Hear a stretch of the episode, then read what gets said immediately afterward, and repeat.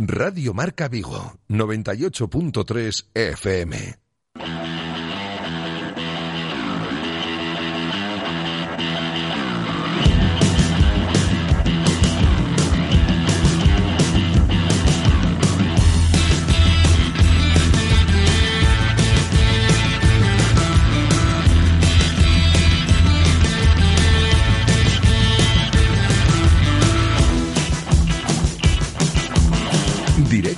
Vigo.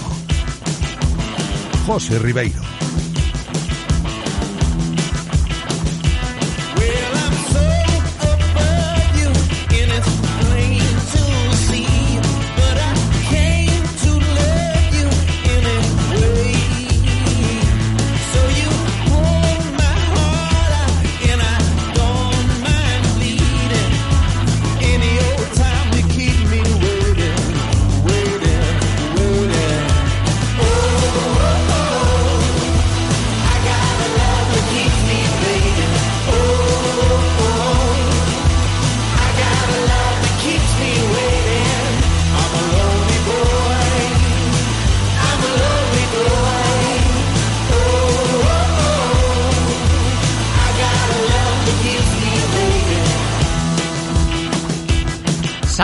¿Qué tal? Bienvenidos a una nueva entrega de Directo Marca Vigo en este martes 2 de febrero, turno para la programación local, en otro día gris, pasado por agua, y lo del chaparrón no solo es por el tiempo, porque anoche algún que otro chaparrón debió caer en la sede del Real Club Celta al cierre del mercado de fichajes. Enseguida vamos a abordar toda la actualidad del Celta y del deporte que se vive aquí en Vigo y en la comarca desde el 98.3 FM, desde la aplicación de Radio Marca Vigo y también desde el enlace directo de la página web de Radio Marca Vigo hasta las 3 en punto de la tarde, como de costumbre. En cuanto al tiempo, como os decía, día gris con mucha lluvia ¿eh? y temperaturas que van a oscilar entre los 14 grados de máxima y los 11 de mínima. Y en cuanto a los contenidos del programa de hoy, actualidad del Celta, lo que os decía nada más comenzar. Anoche se cerró el mercado de fichajes de invierno, lo sabéis, tres anuncios a lo largo de la tarde de ayer, dos salidas y un fichaje. Eso fue lo que pasó ayer por la tarde, estaba todo el mundo expectante y en clave celta sucedió lo que os cuento, dos salidas y un fichaje. Tocará hacer balance de lo que ha sido este mercado, tocará hablar del nuevo fichaje porque al final el Celta sí ha conseguido a un delantero, Facundo Ferreira, ese es el nombre, luego seguiremos hablando de él, atacante argentino, y Cervi que al final no vino. ¿Va a hablar Miñambres o no va a hablar Miñambres? Esa es la cuestión. ¿Va a comparecer el director deportivo esta semana? Nos han dicho que lo más seguro es que sí. Así que luego también lo comentaremos, ¿eh? pendientes de la comparecencia de Felipe Miñambres algún día de esta semana. Veremos cómo va avanzando la semana en clave celta tras el cierre del mercado. También vamos a desglosar en otro orden de cosas el plan de trabajo del equipo para esta semana. Van a retomar los entrenamientos los chicos de Eduardo Coudet hoy por la tarde en la Ciudad Deportiva Afauteza y la tertulia, más que interesante hoy sin duda, la tendremos con Borja Refojos y Gaby Couñago. Pero al margen del Celta, vamos a hablar de más cosas. En el programa de hoy tocará hablar de baloncesto, como todos los martes, sección de baloncesto preparada, y la vamos a empezar hoy recibiendo a nuestro compañero Nano Ameneiro para hablar de las novedades en el Celta Zorca Recalvi, a ver cómo han ajustado ya la agenda tras los partidos aplazados en las últimas jornadas. También hablando de fichajes estaremos en clave baloncesto femenino del Celta Zorca Recalvi, retorno de una jugadora esperemos que importante, luego nos lo va a contar Nano Ameneiro. Y también os digo que en la sección de baloncesto vamos a recibir al nuevo fichaje de Iberconsa Amphib, que lo comentábamos la semana pasada y ya este pasado fin de jugó sus primeros minutos y su primera gran actuación en su regreso. Bernie Costas, que va a estar hoy con nosotros. Y cerraremos la sección de baloncesto con el técnico del Porriño, Genaro Alonso. Os cuento más cosas. Después del baloncesto estaremos con el entrenador del Benbrive de fútbol sala femenino. Estaremos con Pitu para comprobar pues, cómo va avanzando la temporada en la categoría de plata del fútbol sala femenino español. El otro día, el sábado, en la central de Traviesas perdieron 2-3 ante Salamanca y en la central de Traviesas seguiremos porque el sábado fue el fútbol sala femenino, pero el domingo Tuvimos allí también Derby Vigués de balonmano en Primera Nacional entre el 6 Donadal y el Reconquista. Victoria del 6 Donadal 2-3-2-6 que comentaremos hoy con el técnico del conjunto de Colla, Jorge Fernández. Y ya en la recta final del programa, pues hablaremos de natación, valorando los grandes resultados a nivel autonómico y nacional que vienen de conseguir estos últimos días en el Club de Natación Ponteareas. Nos lo va a contar su presidente Andrés Carrera, ya en la recta final de este directo Marca Vigo de martes 2 de febrero. ¿Qué os digo a vosotros? Pues lo de siempre, que sois bienvenidos a este programa, que vuestra opinión cuenta y mucho. Si queréis participar, si queréis aportar, enviad vuestras opiniones con notas de audio al WhatsApp de Radio Marca Vigo, al 680 101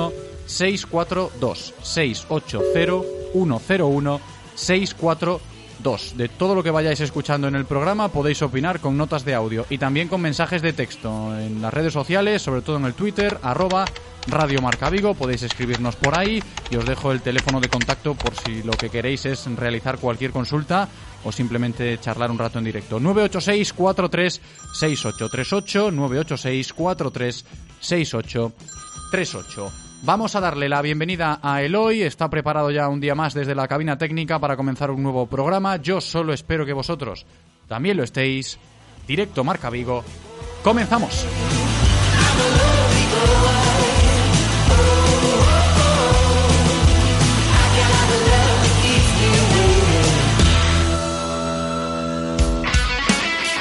Radio Marca, el deporte.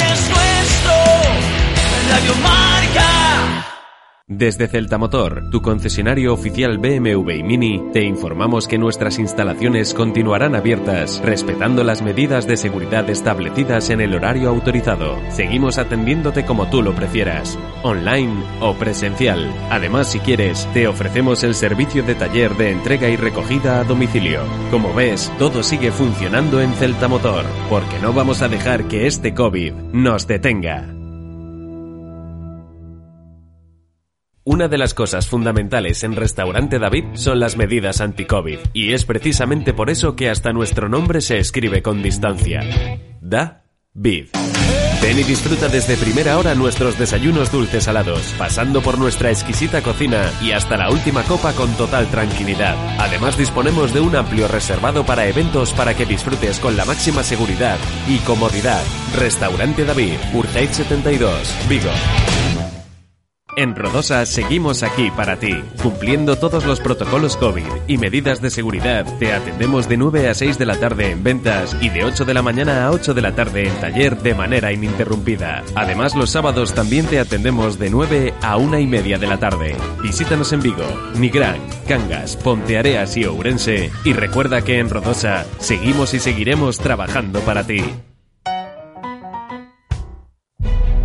Desde que comenzó la pandemia, el Banco de Alimentos atiende ya a un 40% de personas sin recursos en toda la provincia de Pontevedra. En la actualidad ayuda a unas 30.000. ¿Cómo puedes ayudar en cualquier momento? Adquiere una cesta solidaria a través de nuestra web o aporta la cantidad que quieras a través de Bizum. Código 01139. Banco de Alimentos de Vigo. ¿Quieres dar tu opinión en Radio Marca Vigo? Envía tus notas de audio a nuestro WhatsApp 680-101-642. Participa con nosotros.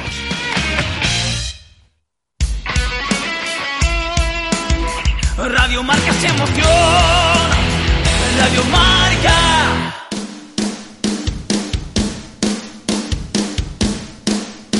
Directo Marca Vigo.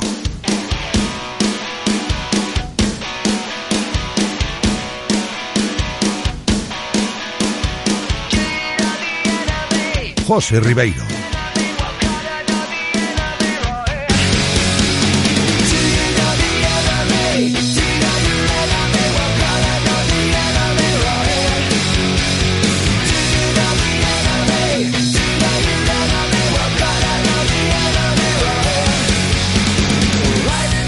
Que ya estamos un día más aquí en marcha, estamos metidos de nuevo de lleno en todo lo que pasa en torno al Real Club Celta. Vamos a contaros ya toda la información diaria del conjunto celeste de la mano de Codere Apuestas y Grupo Comar. Codere Apuestas y el Grupo Comar patrocinan la información diaria del Celta. Información diaria del Celta que se desglosa hoy en forma de resumen de lo que ha sido este mercado de fichajes invernal que se cerraba ayer por la noche con esa incertidumbre propia de estos momentos en Casa Celta. Primero fue lo de Okai a media tarde y cronológicamente así os lo cuento. Que la gente estaba expectante. ¿Cómo iba a ser la recta final del mercado de fichajes en Casa Celta? Primero sucedió lo de Okai, que os lo veníamos contando estos últimos días, se iba a hacer oficial, pues a media tarde de ayer se hizo. El mediocampista turco que se marcha, ya lo ha hecho, al West Brom Albion, cedido hasta final de temporada y luego en junio ya veremos qué pasa con Okai, pero lo que resta de temporada, Okai Yokuslu jugará en la Premier League en el West Brom Albion. Luego, ¿qué pasó? Pues lo que también nos veníamos comentando estos últimos días, se hizo oficial lo de Lucas Olaza al Real Valladolid. Así terminó el caso Olaza.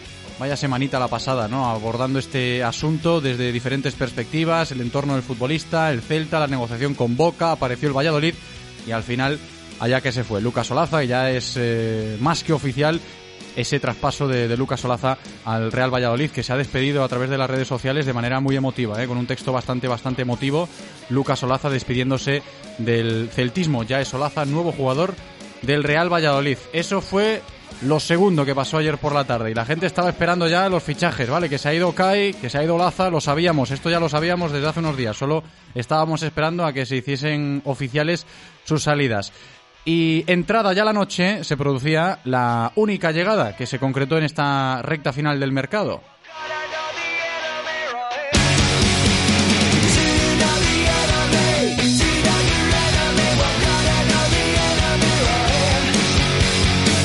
Hola, soy Facundo Ferreira. Quería mandarle un abrazo grande a la gente de Celta. Estoy con mucha ganas de, comenzar a jugar acá. Un abrazo grande. Llegó el delantero, llegó Facundo Ferreira tras haber rescindido contrato con el Benfica. Va a llevar el número 12 en la camiseta celeste, delantero argentino de 29 años. Hizo bastantes goles en su etapa en el Shakhtar Donetsk, hay que decirlo, sí, no tantos, también hay que decirlo, en sus últimas dos aventuras en la élite, tanto en el español como en el Benfica. Enseguida vamos a escuchar eh, palabras de Facundo Ferreira porque ha hablado ante los medios oficiales del club, lo hacía ayer por la noche en su presentación express, ya ha pasado también el reconocimiento médico y enseguida escucharemos esas primeras palabras de Facundo Ferreira como nuevo jugador del Real Club Celta. Y el que al final se terminó quedando en el club lisboeta, sí, vino Ferreira del Benfica, pero el que se terminó quedando allí fue Franco Cervi, que era otra de las incógnitas de la recta final del mercado. Vendría o no Cervi al final, con todo lo que se habló de Cervi la semana pasada, lo esperaba a Coudet. Se quedó el Chacho sin una de sus peticiones expresas.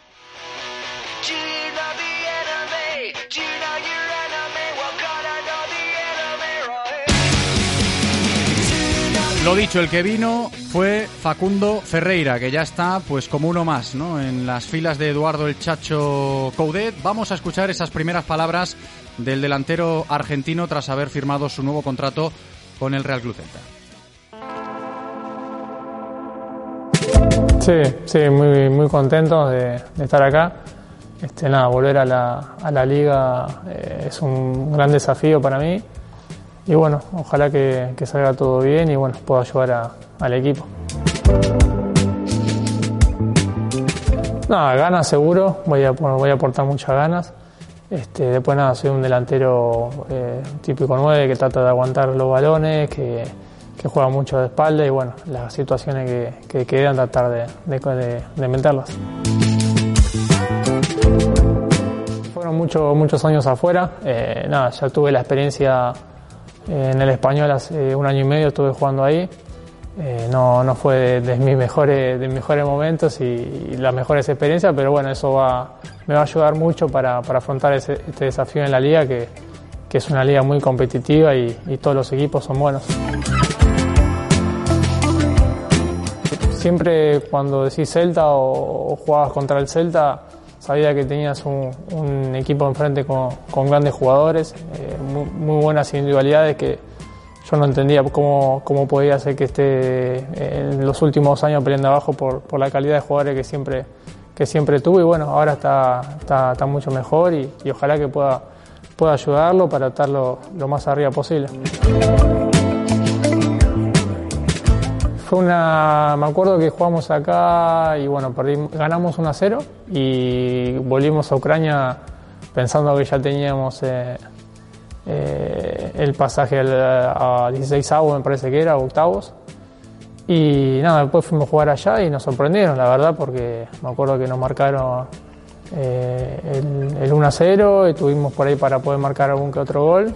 Y en la última jugada, Cabral me parece que fue que, que metió, en la prórroga, metió un gol de, cabeza y nos dejaron eliminados. Y bueno, fue, fue duro porque habíamos sacado un buen resultado acá y, y bueno, cuando fuimos a Ucrania estábamos convencidos de que ya teníamos, ya teníamos el pase.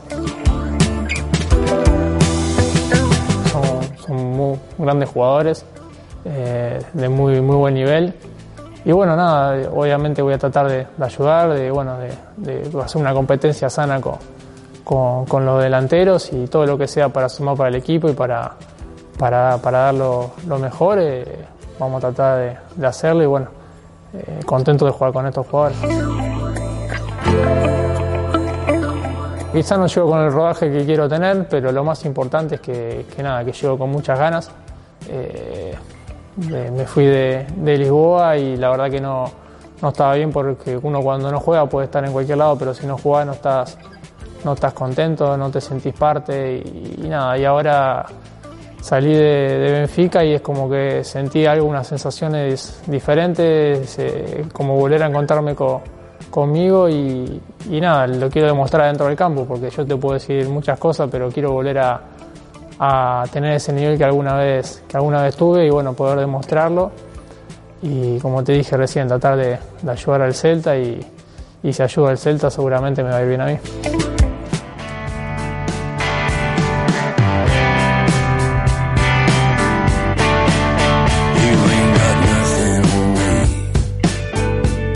Habéis escuchado las primeras palabras de Facundo Ferreira como nuevo jugador del Real Club Celta. Las pronunció anoche en su presentación ante los medios oficiales del club en Petit Comité y ahí estaba ese discurso de Ferreira, el último fichaje del Real Club Celta al cierre del mercado ayer por la noche. Y si jugamos hoy a los cromos, tenemos que hacer el balance desde el pasado día 31 de diciembre cuando llegaba Aaron Martín. A fin de cuentas, el Celta ha cerrado este mercado con tres incorporaciones, Aaron Martín, Augusto Solari y Facundo Ferreira, y con dos salidas, las ya comentadas, Lucas Olaza y Okai Yokuslu. El caso de Jorge Sáenz y de David Costas, que tanto comentamos a principios de este mes de enero, se estancó, como os podéis imaginar, en demasía y los dos centrales van a seguir en Vigo hasta junio, sabiendo que no cuentan para el Chacho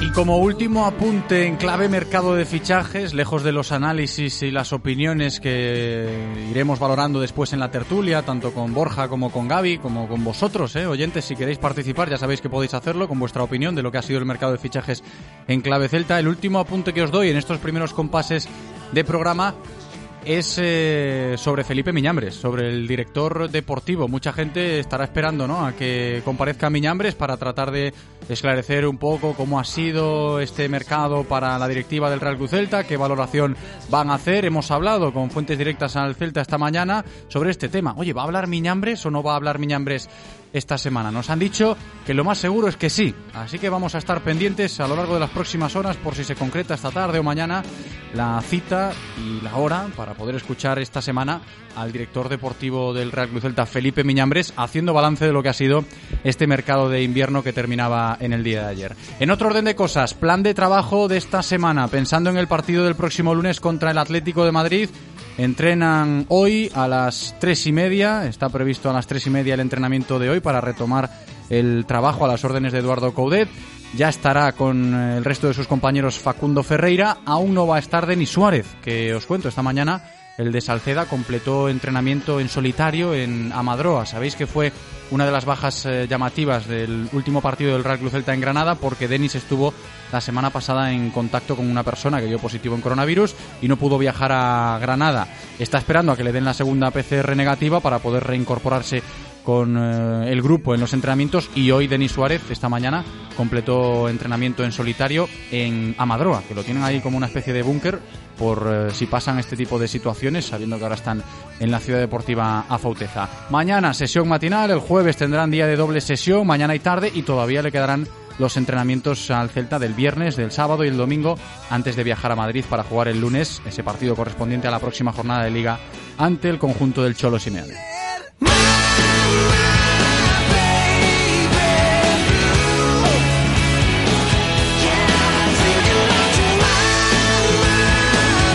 fijaos ¿eh? cómo se presenta el día de hoy si hablamos del Real Cruz Celta con todo lo del mercado de fichajes, los nombres, Facundo Ferreira, el plan de trabajo, cómo va avanzando todo. Listo para la tertulia, claro que sí. Enseguida vamos introduciendo más voces en este programa, análisis, opiniones, hoy con Borja Refojos y Gaby Coñago.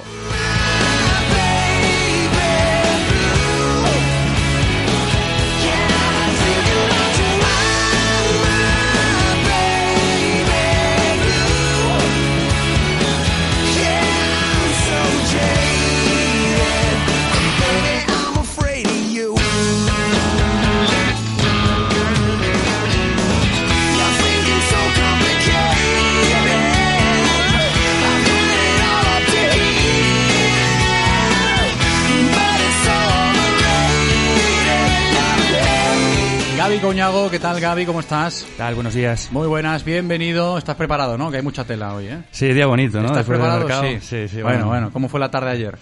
Bueno, yo creo que como, como todo el celtismo, ¿no? Un poco eh, pendientes eh, y con esa ilusión que, que tenemos siempre en los últimos días de mercado, que a medida que van pasando las horas, pues bueno, se, se transforman en un poco decepción, ¿no? Eh, siempre queremos, bueno, incorporar... ¿Empiezas con ese concepto ya, decepción? Sí, un poquillo, ¿no? Yo creo que hay que reconocerlo. Todos esperábamos eh, la llegada de Cervio, teníamos ilusión por la llegada de Cervio hasta que, bueno, hasta que vimos esa alineación del, del Benfica que nadie nos esperábamos y yo creo que ahí, pues bueno, todos nos dimos cuenta de que ya la llegada era imposible y, bueno, esa ilusión se transformó un poco en, en decepción. Bueno, que- como que carta decirlo. de presentación de Gaby Coñago nos vale. Borja Refojos, ¿qué tal, Bor? ¿Cómo estás?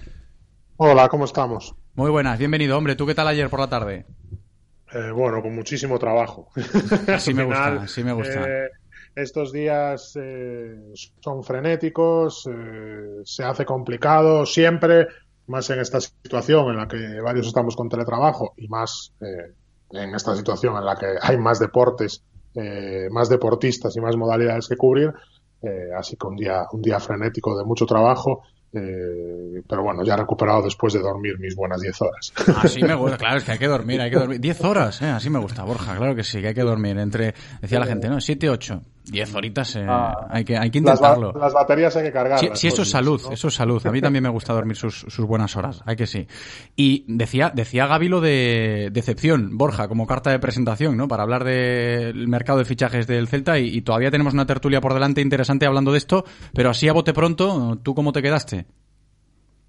Sí, a ver, es, es la sensación general, sobre todo porque al final en la vida todas la- las sensaciones o los sentimientos eh, que se producen eh, en función a lo que sucede vienen dados por las expectativas creadas, ¿no? Entonces yo creo que eh, las expectativas en el mercado, sobre todo con, con la posibilidad de firmar a Franco Cervi, eran altas, había ilusión con, con este futbolista y, claro, que no se haya hecho, pues, pues dejó a la gente, a la afición, pues con un palmo de narices y con esa sensación de, de decepción flotando, flotando en el ambiente, sobre todo teniendo en cuenta que al final, eh, bueno, es verdad que el balance son tres altas y, dos bajas, pero justo el último día del mercado, eh, dos bajas, una de ellas, como sabemos, bastante o muy importante, eh, y solo y solo un alta. ¿no? Al final, la sensación, evidentemente, ahora mismo es de decepción, de, de que no se han hecho las cosas bien como ya nos hicieron en verano. A mi modo de ver,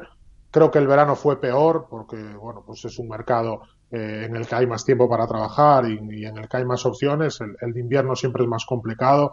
Eh, pero bueno, eso no, no, no hace que le podamos dar el aprobado al Celta en este, en este mercado de invierno, al menos de salida. Luego, claro, como todo, veremos cómo, cómo se desarrollan las cosas, si el Celta gana partidos, si Facundo Ferreira acaba con cinco o seis goles de aquí a final de temporada, eh, bueno, todos daremos por bueno el, el mercado de invierno, sabiendo que en verano va a volver la burra al trigo y va a haber que, que, cortar mucho, eh, mucho grano, que moler mucho grano y, y que sacar mucha, eh, mucho material porque, porque el Celta va a tener que volver eh, al mercado en verano para, para reestructurar eh, la plantilla o para cubrir posiciones que, que, sin duda se van a quedar huecas. Pero bueno, eso eh, por seguir con las metáforas de, del trigo ya es harina de otro costal y, ya lo comentaremos cuando toque. Ojo con las metáforas esta semana, Borja, que va a hablar Miñambres, o al menos está previsto que hable Miñambres, nos han dicho, eh, insisto, sí acabáis de sintonizar la radio hablando con el Celta esta mañana, que tienen previsto, o casi seguro, esa comparecencia de Felipe Miñambres algún día esta, esta semana. Y la última de Miñambres, después del mercado de, de verano, fue muy comentada por lo de las metáforas, ¿no? Las compras, las chaquetas, el chándal, el chuletón, etcétera.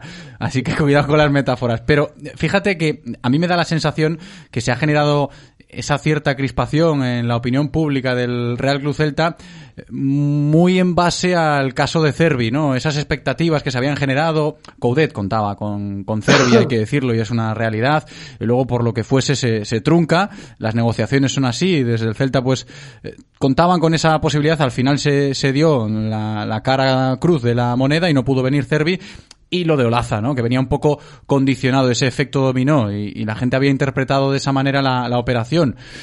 Que era un hombre de confianza de Coudet del que iba a venir, Franco Cervi. Sí, que Olaza era una pérdida importante porque era titular. También, mucha gente podría llegar a entender la operación. No se dio de esa manera, tan solo llega Facundo Ferreira y se puede interpretar incluso como, como plan B en las negociaciones con el Benfica, ¿no? Estás en contacto con Benfica por Cervi y luego aparece la opción de, de Facundo. Porque sí que se interpreta el caso de, de, esa manera. Y claro, yo creo que es un poco por ahí lo, lo que tú decías antes, Gaby, de, de, la pequeña frustración que puede tener ahora el aficionado del Real Cruz Celta tras el cierre del mercado. Sí, yo, a ver, me refería un poco a esa pequeña decepción, o gran decepción, eh, según el aficionado, un poco por, por, bueno, por las expectativas creadas, como decía Borja, ¿no? No, sin entrar a valorar si al final el mercado ha sido bueno o malo, porque eso no, lo podremos saber hasta que pasen las jornadas y veamos el rendimiento de los nuevos jugadores. Eh, lo que está claro es que, bueno, eh, han salido dos, dos, futbolistas, han entrado tres. Eh, por número, eh, digamos que no solucionamos tampoco el problema, porque al final eh, seguimos contando con jugadores en plantilla, plantilla corta, y seguimos contando con jugadores que no cuentan para el entrenador, ni, ni entiendo que para el club, como el caso de, de Costas, eh, eh, Sainz, eh, el propio Junca, que, está sin minutos, eh, con lo cual el, problema numérico seguimos teniéndolo ahí. Eh, ¿Qué nos ha dado? Pues bueno, más posibilidades a nivel ofensivo. yo creo que todo el, el problema de este mercado es un, una vez más la manera de actuar, ¿no? Que es un poco lo que creo que quispa la gente. Digamos, esas, esas, esas formas, ¿no? Lo que, lo que vivimos con, desde el inicio con, con esa situación de Costas y, y Sainz, que, que vimos que al final, pues bueno, que no ha servido para nada vemos que bueno eh, hemos sometido un poco a lo de Olaza también calentó un poquito el ambiente hay que sí, decirlo claro luego eh, la gente se termina enfadando con, con el tema de Olaza y, y al final eh, ese perdón que, que podía que podía darle el aficionado al club eh, sería un poco con, con, con, la llegada de Cervi, ¿no? Porque todos entendimos que, que ese sacrificio de Olaza se producía un poco por la incorporación de Cervi, por liberar esa ficha extracomunitaria y por traer un jugador que yo creo que, que, podría ilusionar a la gente. Y al final, pues bueno, la decepción viene porque este jugador al final no acaba viniendo. Como tú dices, pues bueno, se, se trajo un delantero que es, yo creo que es algo que demandábamos todos, además de un perfil que, que, creo que necesitábamos. Otra cosa es el, el rendimiento, que, que, vemos que bueno, que lleva tiempo sin participar de manera continua y eso pues bueno, pues genera siempre ciertas dudas, pero al final es un delantero de ese perfil que yo creo que necesitábamos, muy de área, rematador, eh, con buen juego aéreo, que te puede dar esas alternativas que hablábamos tantas veces. Ahora, bueno, a ver cómo, cómo se traduce. La sensación es que, bueno, que como decías tú, no sé si es un plan B o no, pero, pero bueno, eh, al final yo creo que es un jugador que, que Coudet, eh, yo tengo la esperanza de que, de que pueda recuperar en su etapa en el español y ya en el Sartardones, yo creo que, que, su rendimiento ha sido muy bueno. Al principio, en, el español me refiero en las primeras jornadas. Luego, bueno, creo que tuvo varias lesiones consecutivas que le hicieron mella y no pudo, no pudo rendir bien.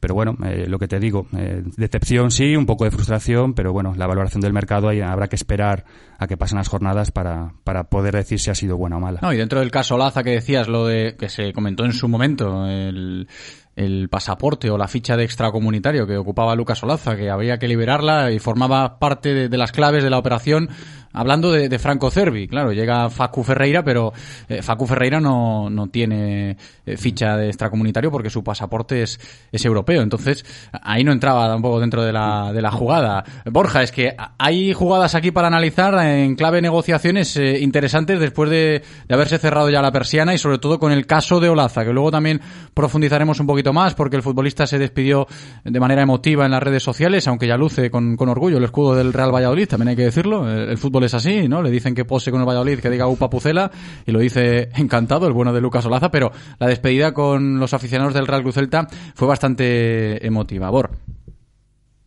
Sí, porque yo creo que el futbolista estaba cómodo en Vigo, en el vestuario, en el equipo, y, quería seguir, ¿no? O eso, eso nos llegaba a través de su entorno, eh, no ahora, ¿no? Sino ya, sino ya desde antes.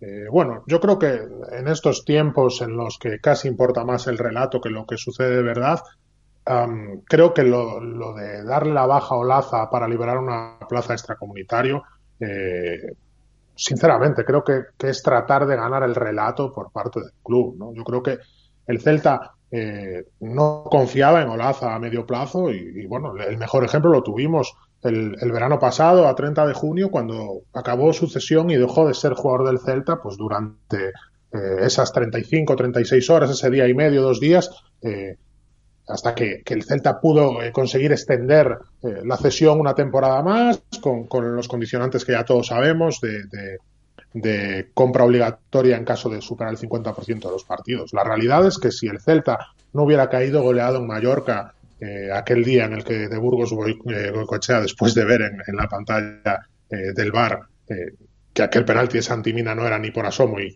decidió mantener su, decisión, la realidad es que Olaza ya no sería jugador del Celta esta temporada, ¿no? Al final, esa goleada metió dudas en el club y, forzaron la negociación para, poderle renovar, Entonces, yo creo que, el Celta no quería, bajo ningún concepto, pagar los cuatro millones de euros eh, de la compra obligatoria de, Lucas Olaza, eh, podríamos entrar a valorar si, si es correcto o es incorrecto, ¿no? Pero e, esa era la, decisión en firme del club y por eso trataron de renegociar a la baja eh, la compra del lateral uruguayo a final, a final de temporada. Boca no quiso, se cerró en banda y aquí quedaban dos opciones o que el futbolista se quedara en la grada el resto de la temporada para no cumplir ese 50% de los partidos que, estaba a punto, a punto de alcanzar. No, sé cuántos partidos le quedarían José, dos, como mucho tres. Eh, bueno, en cualquier caso los iba a en, una situación normal en la que él era titular indiscutible, los iba a alcanzar eh, muy rápidamente y al Celta no le, no le quedaría más remedio que abonar esa cantidad que, insisto, bajo ningún concepto eh, tenía pensado o quería eh, quería pagar. Boca eh, está en su derecho, no quiso renegociar, entonces para evitar esa situación que eh, efectivamente sí que sería dantesca y sí que sería realmente desagradable tener a un jugador que ha dado este rendimiento y, esta profesionalidad la segunda mitad de la temporada en la grada, pues se, buscaron otras alternativas, ahí aparecieron las opciones de Cádiz, de, Real Valladolid, al final Real Valladolid se queda con el jugador eh, y, eso es, y eso es, digamos, que, que, el Celta eh, es lo que quería, ¿no? O sea, eh, que, que, Olaza, si se quedara, fuera por menos precio, y si no, pues evidentemente buscar una alternativa que en este caso creo que sobre todo para el jugador es, es, la mejor, ¿no? ahora, refuerzas a, un rival directo por la permanencia con un jugador importante, un jugador que te, que te ha dado rendimiento, y, y como decía antes, esto en mayo hablaremos de, si es bueno o si es malo en función del rendimiento eh, de Olaza en el Real Valladolid y sobre todo, sobre todo, en función del rendimiento del Real Cruz Celta en general y de Aaron Martín en particular y de y también de Augusto Solar y de, Facundo Ferreira, ¿por qué no? Sí, yo, yo coincido con, con Borja, pero eh, no creo que sea un problema de confianza en Olaza por rendimiento, porque el club no, no le gusta a nivel deportivo, sino que yo creo que el, el problema real eran los cuatro millones, eh, sin duda. El, hecho es que, que, no quería pagar esa cantidad y por eso se buscó la solución. Y yo creo que lo estamos viendo en, en, todo el mercado en general. ¿eh? No creo que sea un problema del Celta, yo creo que el Celta ahí está en, todo su derecho. Eh, vemos que todos los clubes están priorizando eh, un poco el aspecto económico eh, por encima del deportivo. Si cabe en casa Celta, pues, pues un poquito más, ¿no? Y yo creo que en ese sentido, pues bueno, si entramos a valorar eh, el mercado a, nivel económico yo creo que ha sido muy positivo o, al menos un poco lo que buscaba el club. El problema es lo que dice Borja. Tendremos que esperar ahora al final de temporada para valorar, para valorar si a nivel deportivo también, también ha sido bueno. Vamos a ir escuchando opiniones de la gente, Gaby y Borja, que están entrando bastantes audios y también mensajes escritos. Le damos la bienvenida a Eloy para que nos traslade un poco el panorama de los oyentes. Ya sabéis que si queréis participar, si nos estáis escuchando, pues podéis enviar vuestras opiniones ¿eh? al WhatsApp, al 680-101-642 o mismo al Twitter, arroba Radio Marca Vigo. Eloy, ¿qué tal? ¿Cómo estás? Buenos días. Está la gente activa hoy y no sé por qué. Bueno, claro, por lo que estamos comentando. A ver, mm. cuéntanos, ¿cómo está la situación? Tenemos bastantes audios, eh, tenemos mensajes escritos también, empiezo por estos. Buenos días. Supongo que a la hora de la tertulia se tocarán prácticamente todos los temas relacionados con el cierre de mercado de ayer noche. Lo estamos haciendo pero me gustaría hacer hincapié en dos puntos. Venga. Uno. Me parece lamentable que una dirección deportiva de un club profesional dé por cerrado su mercado varias horas antes del cierre del mismo. Indica falta de previsión y alternativas, sobre todo cuando hace días que la prensa portuguesa da por hecho que Cervi no va a salir. Da la sensación de que si el plan A falla, el plan B es poner unas velas a que no se lesione Aspas. 2. El futuro es desesperanzador. Murillo, Arón y Sáenz terminan su cesión. No hay lateral izquierdo. Hay que dar salida a 10 jugadores cuando no han sido capaces de dar salida a 2 desde junio. Para terminar, decir que Felipe Miñambres en 5 años ha cogido un equipo semifinalista de varias competiciones y lo ha hundido con fichajes de escaso o nulo rendimiento. Jensen, Okai, Mor, Beltrán, Baeza, Junca, etc. Felicidades por el programa y un saludo a todos. Venga, gracias por lo de las felicidades. Nos quedamos con la opinión, extenso el mensaje y algo más escrito o vamos ya con las notas de audio. Notas de audio. Venga, pues vamos a hacer un par de rondas porque tenemos alguno que otro hoy que, que se puede extender. Primera ronda de opiniones, ya sabéis que podéis participar ahí mandando vuestros audios al 680 101 642. Hola, buenos días, Radio Marca. Nada, os cuento un detalle que me pasó con mi coche. Eh, lo llevé a taller porque me iba, me iba mal, no funcionaba bien. Y nada, lo que me hicieron en taller fue me quitaron una parte del motor y me picharon una rueda. En su lugar me dijeron que, bueno, eh, me habían puesto unas pegatinas muy, muy molonas y unas fundas para, para los asientos y que supuestamente con las pegatinas y las fundas el coche iba, iba a ir mejor. Pues nada, eh, eso es lo que pasa con el Celta. Un abrazo. El mercado de invierno es para potenciar la plantilla, no para debilitarla. Y aquí la intención era debilitar la plantilla, porque el Cervino vino y porque se marchó Laza y Okai. Y trae un jugador que no le metió un gol ni al arcoiris. Este Mourinho y sus alatres están destrozando el club, nada más. Boas tardes. Eh, o tema das fichases é o de sempre, como en todas as ventanas. Eh, bueno, Celta toca varios palos, eh, eh, sempre salta un nome que, bueno, que parece que vai ilusionar un pouco, como en este caso caso de Cervi, eh, e ao final nada, eh, danse moitas informacións, bombardean a xente, ilusionan por momentos, ora sí, ora non, e ao final con que nos quedamos? Con catro truños. Eh, a ver se a ver se salen algún bon, pero seguimos dependendo moito de Iago, xa non hai xogador que lle que lle libera un pouquiño de, de chollo o príncipe das bateas. Nada, un saludo e felicidades polo programa.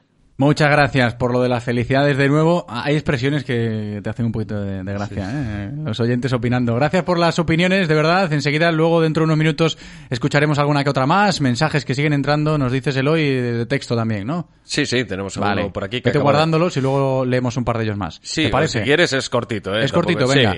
Dice, vas a por Piono y te colocan a Jules Sager, vas a por Radoya y te colocan a Dracic, vas a por Oriol Romeu y te colocan a Hood, vas a por Sergio León y te colocan a Budebud. Tocomocho tras tocomocho, esto es una vergüenza. Miñambres es un chiste.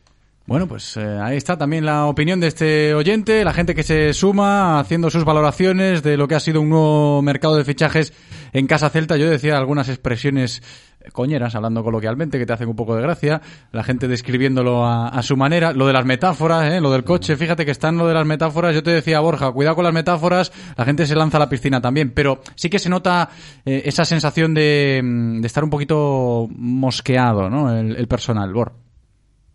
Claro, es bueno incidir un poco en lo que en lo que decíamos antes, ¿no? Eh, eh, al final eh, se generan unas expectativas, además eh, creo que lo ha dicho uno de los oyentes, ¿no? La sobreinformación de, que tenemos eh, en el mercado de fichajes.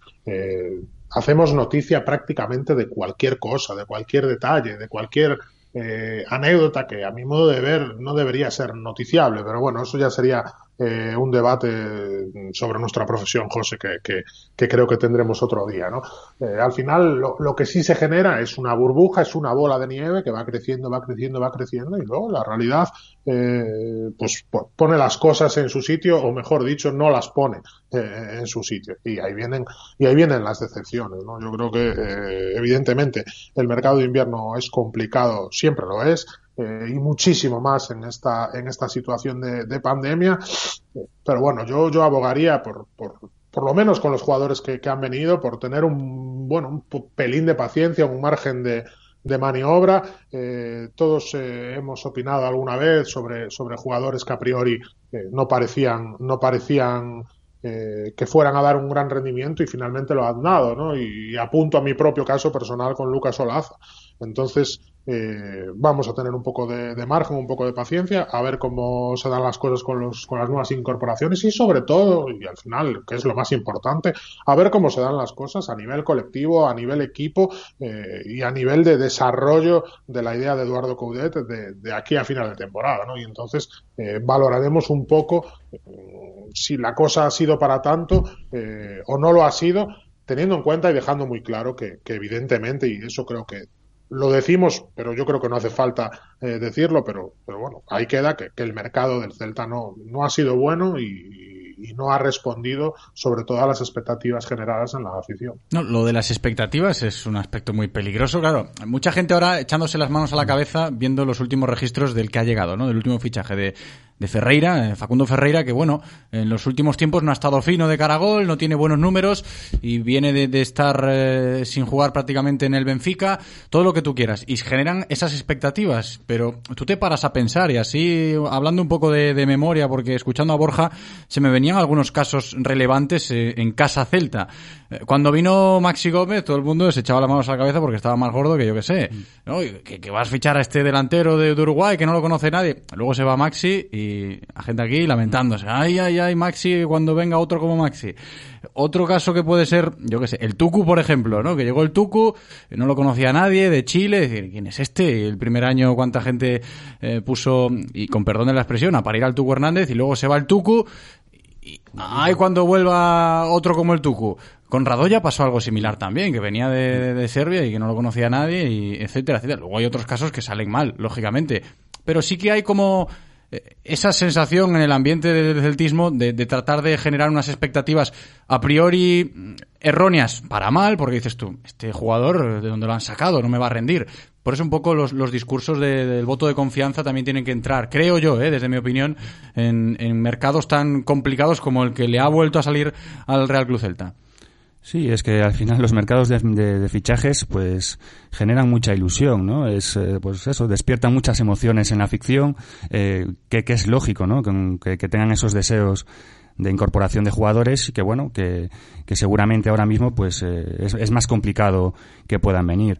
Yo a, a, nivel deportivo es un poco lo que tú decías, yo no me atrevería a valorar eh, si, si hemos acertado, si claro, no. porque ¿cómo puedes entender? A ver, y aquí con hmm. perdón de la expresión, ¿eh? si nos están escuchando pues oyentes que están ahora mismo pues eh, lamentándose ¿no? del fichaje de Facundo Ferreira. ¿Cómo, de Ferreira. ¿Cómo puedes entender que, que Facundo Ferreira no sea pues eh, un, un buen fichaje a día de hoy? Vaya. Claro, ese es el tema. Yo creo que es un poco por, la frustración o por la expectativa de la no incorporación de Cervi. Y a partir de ahí, pues bueno, es normal que todos nos acordemos más de, los errores en la dirección deportiva que en los aciertos. Yo también pongo el ejemplo claro de Tapia. Eh, yo creo que a nadie le despertó ilusión la incorporación de Tapia en verano. Pensábamos que era un fichaje más, o un parche incluso, y mira el rendimiento que está dando Tapia ahora. Con lo cual, pues bueno, es, es complicado. Eh, o Nolito, yo pongo el caso de Nolito. Nolito también es un jugador que vino del Benfica, que seguramente no estaba en su mejor momento cuando, cuando vino a Vigo y vemos luego todo el rendimiento que dio. Yo, en este sentido, pues eh, Ferreira es un buen delantero, eh, que no está pasando, pues seguramente un, buen momento, pero bueno, eh, ¿por qué no? Aquí eh, puede dar puede dar ese rendimiento o, puede eh, justificar todo ese talento que tiene, ¿no? Y yo creo que es un perfil de delantero que nos hace falta. ¿Qué pasa? Pues bueno, que es, que es, que es lógico, ¿no? Yo entiendo también a la gente, ya te digo, esta frustración, sobre todo este último día de mercado que despierta tantas emociones, pues hace despertar un poco, pues bueno, el, acordarse un poco más de, de, toda esta gestión negativa, por decirlo de manera, todo, de todo lo que salió mal antes de, de acordarnos de, de, estos ejemplos que también hay que salieron bien. No, si a mí me hubiese gustado también, lógicamente. Solo Ferreira, pues te queda un poquito cojo. Igual el, panorama, sí, lo comparto y lo, y lo entiendo. Que si hubiese venido Cervi, estaríamos hoy igual hablando de otra cosa. Seguro, seguro, y habría más, eh, pues, más ilusión seguro. Eh, yo el, problema que veo, y lo, lo, decía un oyente, no sé también lo estaba comentando Borja, es de cara al futuro de todos esos jugadores que no estamos siendo capaces de dar salida que se nos van a acumular a los casos que ya tenemos ahora mismo en plantilla de Costa, Sainz y el propio Junca, en verano tenemos que añadir al Toro, a Jozabed, a Vadillo si al final el español no asciende. Ahí podemos tener un problema grave. Y, visto que bueno que hay jugadores que terminan contrato, cesiones y demás, pues el mercado de verano sí que va a ser un problema. Sí, no, no, no. Eso que dice Gaby, Borja, no lo podemos perder de vista. Es una ¿eh? sensación de, de, huida hacia adelante, ¿verdad? De, de bueno, vamos a salvar el, vamos a salvar ahora como podamos el mercado y ya nos pondremos con ello eh, en verano. y luego llegará junio y, lo de siempre, ¿no? Que decía ayer Juanillo, pasa otro año y pasa también. Pues estamos en estas desde hace bastante. Sí, claro, claro. Pero bueno, eh, qué decir, ¿no? Al final, si, si la cosa sale bien, el Celta mantiene la categoría, que tal como se está dando la situación, no tenemos motivos para pensar eh, que no va a ser así. suerte, suerte Borja, que, le ha pillado al Real Cruz Celta, a Miñambres, a Chávez y a la directiva este final de mercado con el equipo en la décima mm. posición y a seis puntos del descenso. Sí, y, con la sensación de que, de, sobre todo eso, de que es un equipo que, que va a hacer que va a hacer más puntos, eh, que va a hacer bastantes puntos en la segunda vuelta o en la segunda mitad del campeonato y que la y que la permanencia no va a correr peligro. ¿no? lo digo con la boca pequeña porque estamos cansados de ver eh, vuelcos en la situación, para bien o para mal. Eh, así que, bueno, un poco a priori la, permanencia no debería correr peligro. Por eso digo, si, si esta situación, eh, esta sensación de sinsabor en, en la afición y de, y de un poco de decepción se salda con, con, una permanencia tranquila y luego en verano mm, por fin sí se hacen bien las cosas, bueno, es como aquello de cuando puntúas eh, fuera de casa, sacas un empate fuera de casa, aquello de hacerlo bueno, hay que hacer el punto bueno en casa, esa frase tan típica de, del fútbol.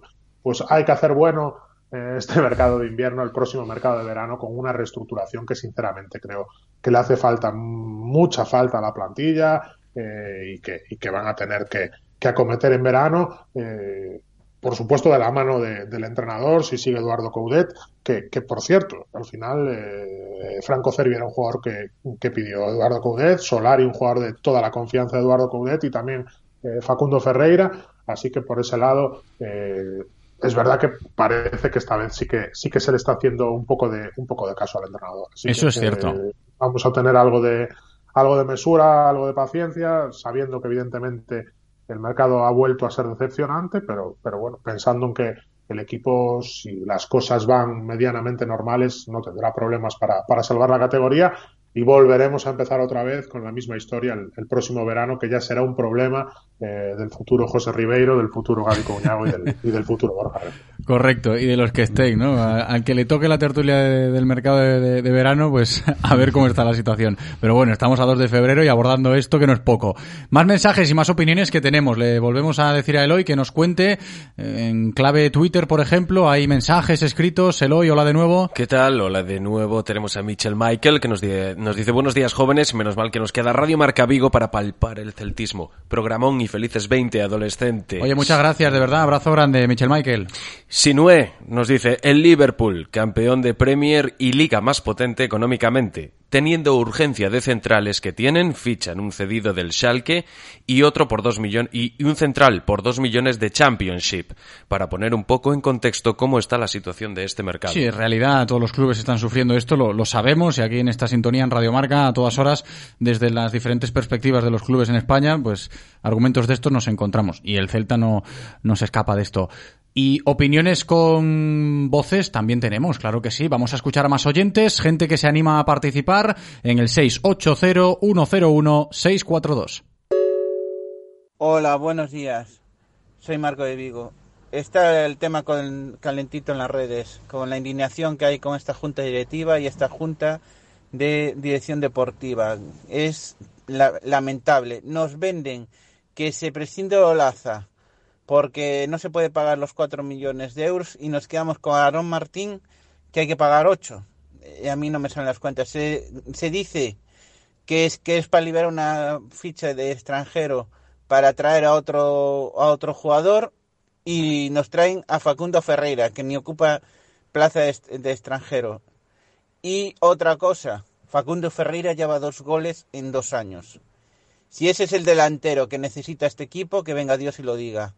Lo de esta junta directiva es de, risa, es de risa. O sea, se están riendo de nosotros, pero a, carcajadas. Y, la indignación de los celtistas es ya, ya sublime. Ya vamos a, a, ver qué pasa, si nos salvamos o no nos salvamos. Pero la indignación con esta junta directiva, y, y si salvan, que no se puede llenar el estadio. Porque si no sería silbado día tras día, tras día, tras día. Venga, felicidades por el programa. A la Celta. Hola, buenas. A ver, yo creo que en principio el problema es que tanto Mourinho, Chávez, eh, llevan varios años dedicando casi exclusivamente su atención a lo que es la planificación eh, económica y la deportiva pues se han, dejado, se han dejado ir. Eh, el equipo cogió una buena dinámica deportiva con Lucho, con el Toto y tal, y ellos pensaron que con esa inercia ya llegaba. Se ha visto que no. Eh, este mercado de fichajes, bueno, ahonda un poquito más en la mala planificación del verano. Las cosas buenas, las cosas buenas es que vino un interior que yo creo que es bastante bregador, un delantero, que es lo que necesitamos, necesitamos un 9, eso está claro. Eh, lo malo, lo malo se va Olaza eh, a reforzar a un, para mí, a un competidor directo del Celta. También lo bueno, por cierto, también se va Okai, se va Okai, yo creo que era un jugador que no estaba con la cabeza en el Celta desde hace mucho tiempo. Y lo que decía, lo malo, eso, eh, reforzar un equipo, un, un, rival directo del Celta. Luego, el delantero que han traído, no sé si es el idóneo, no sé si es el idóneo. También decir que eh, Olaza era el que mejor balones ponía, el que mejor centros ponía, y no había delantero para rematar. Ahora, teóricamente, vamos a tener un delantero para rematar, y ahora no va a haber nadie que ponga centros. Es un poco extraño. A ver qué tal sale todo, y sí, bueno, lo de Cervi, un poco de decepción, pero creo que en el fondo todo lo esperábamos. Hola, buenos días.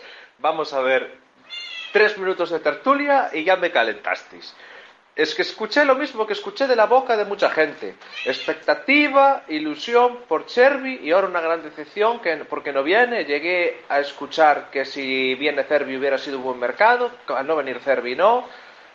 Pero ¿Pero qué hay tanta ilusión con el tal Cervi de las narices? ¿Habéis visto sus números? Tampoco son una cosa espectacular, ¿eh? Es que parece que Cervi aquí una fusión de Maradona y Messi, que si Cervi para arriba, que si Cervi para abajo, que si Cervi para el centro, que si Cervi para adentro, que si queremos a Cervi, que ilusión, que expectativa, Cervi, Cervi... Pero, ¿alguien ha visto jugar a este tío? La mayoría de la gente que tanto habla de Cervi lo he visto jugar como mucho una vez o dos de casualidad y la mayoría de la gente es que ni siquiera sabía de la existencia de este chico hasta que empezó a sonar para el Celta, hasta hace, hasta hace tres semanas. Yo no sé a qué viene tanto jaleo con el puñetero Cervi. Yo creo que el mercado fue bueno. Dejamos ir Okai, que no estaba contando ya Olaza, y lo cambiamos a estos dos por Aarón, por un delantero tanque que hacía falta, y por este otro chico, por Solari. Yo creo que el mercado está bien. Solari, que es un centrador, trajimos un tanque rematador que no teníamos, un, un lateral para suplir Olaza. Yo creo que el mercado está bien a grandes rasgos. Y no sé por qué tanta expectativa con el puñetero Chervi, que parece que sea balón de oro, macho. Pues bueno, el mercado de fichajes, lamentable, una vez más, lamentable. Pero por favor, lo que sí que pido es que no, no volquemos las críticas en Miñambres, hombre. Si Miñambres hace lo que puede, Miñambres trae gratis a Tapia, igual que tiene errores, tiene aciertos. Pero la culpa no es de Miñambres, la culpa está en los que están por encima de él, que son los que le dan el dinero y le dicen hasta aquí. Y, y no tiene El pobre, el pobre, ¿qué va a hacer? ¿Qué va a hacer el pobre con lo que le dan? Hombre, es una vergüenza, una vergüenza. Lo malo es que renové y pague los 50 euros como un tonto. Si lo sé, anda que si lo sé. Si es que sois unos fenómenos, ¿eh? nuestros oyentes son unos grandes. Gracias a todos por aportar y aún nos quedan unos cuantos mensajes más que en la recta final de la tertulia los escucharemos. Lo de Cervi me hizo gracia, claro. Claro que sí, ¿no? La expectativa estaba ahí. ¿Qui- ¿Quién vio a Cervi jugar? ¿Cuántos partidos viste tú de Cervi jugar? A ver, es lógico, pero claro, si escuchas a Coudet y manejas la información que puedes llegar a manejar, dices, no, tiene el informe Coudet de Cervi, es una petición expresa, yo creo que la expectativa parte más por ahí, por esa parte de escuchar a tu entrenador y de lo que te puede transmitir el propio Eduardo Gaudet a, los partidos que hayas visto tú de, de Cervi, porque puedo entender la, la opinión de, ese oyente que quieras que no me hizo también un poquito, un poquito de gracia. Oye, que escuchando a la gente, pues van apareciendo opiniones y, más debates de todo tipo, ¿no? De, si ya focalizándose un poco más en la figura de Miñambres, en los nombres propios. Eh, Borja, es que aquí podríamos estar, si me apuras, hasta bien entrada la tarde-noche, ¿eh? con este asunto de- del cierre del mercado ayer. Y tanto. Y así llevamos eh, prácticamente todas las ventanas eh, desde hace ya no sé cuánto. Eh, bueno, eh, ¿qué vamos a decir, José? Al final hay, hay opiniones para todos los gustos y, todas tienen su, su fundamento y su razón. Pero lo único que nos queda es pensar ahora que que hay un partido contra el Atlético de Madrid de altísima dificultad y que quedan eh, muchos partidos para acabar la temporada y, conseguir eh, objetivos. ¿no? Podemos hacer mucho más que decir que, el mercado, a mi modo de ver, no ha sido bueno, eh, aunque ha sido para mí mejor que el de verano, eso sí que lo, lo tengo claro. Y luego las, la- el, el futuro es lo que, lo que te va a marcar eh, si ha sido bueno o malo. ¿no? Las, las cosas eh, nunca sabes eh, cómo van a salir, insistimos mucho, mucho en eso, pero, pero es que es verdad. Y, y ojalá, ¿no? Ojalá, mm, no me canso de repetirlo, la cosa salga medianamente bien, el Celta mantenga la categoría, Eduardo Coudet siga siendo el entrenador la próxima temporada, se pueda alcanzar una estabilidad en esa parcela que, que creo que desde que se fue Eduardo Berizo no se ha logrado y a partir de ahí eh, intentar hacer un buen mercado de verano, solucionar las cosas y, y- y que no tengamos que estar siempre hablando de lo mismo porque al final eh, se- yo siento personalmente que, que, que suena hasta repetitivo. No, y, y otro de los aspectos que, a ver, hemos comentado así un poco por encima ya en lo que llevamos de tertulia y que puede entrar dentro del contexto del enfado de la gente. Oye, ¿qué, qué mercado malo le ha vuelto a salir al, al Real Club Celta? Los que piensan eso, porque hay gente como uno de los oyentes que decía que relativamente satisfecho con Augusto, con Ferreira y con Aarón Martín, porque si hablas de cromos yo lo entiendo también, o sea, no, no te queda un panorama tan desolador como se puede llegar a entender escuchando a gente que está más decepcionada, decir, que ha hecho el Celta, ¿no? Otra vez.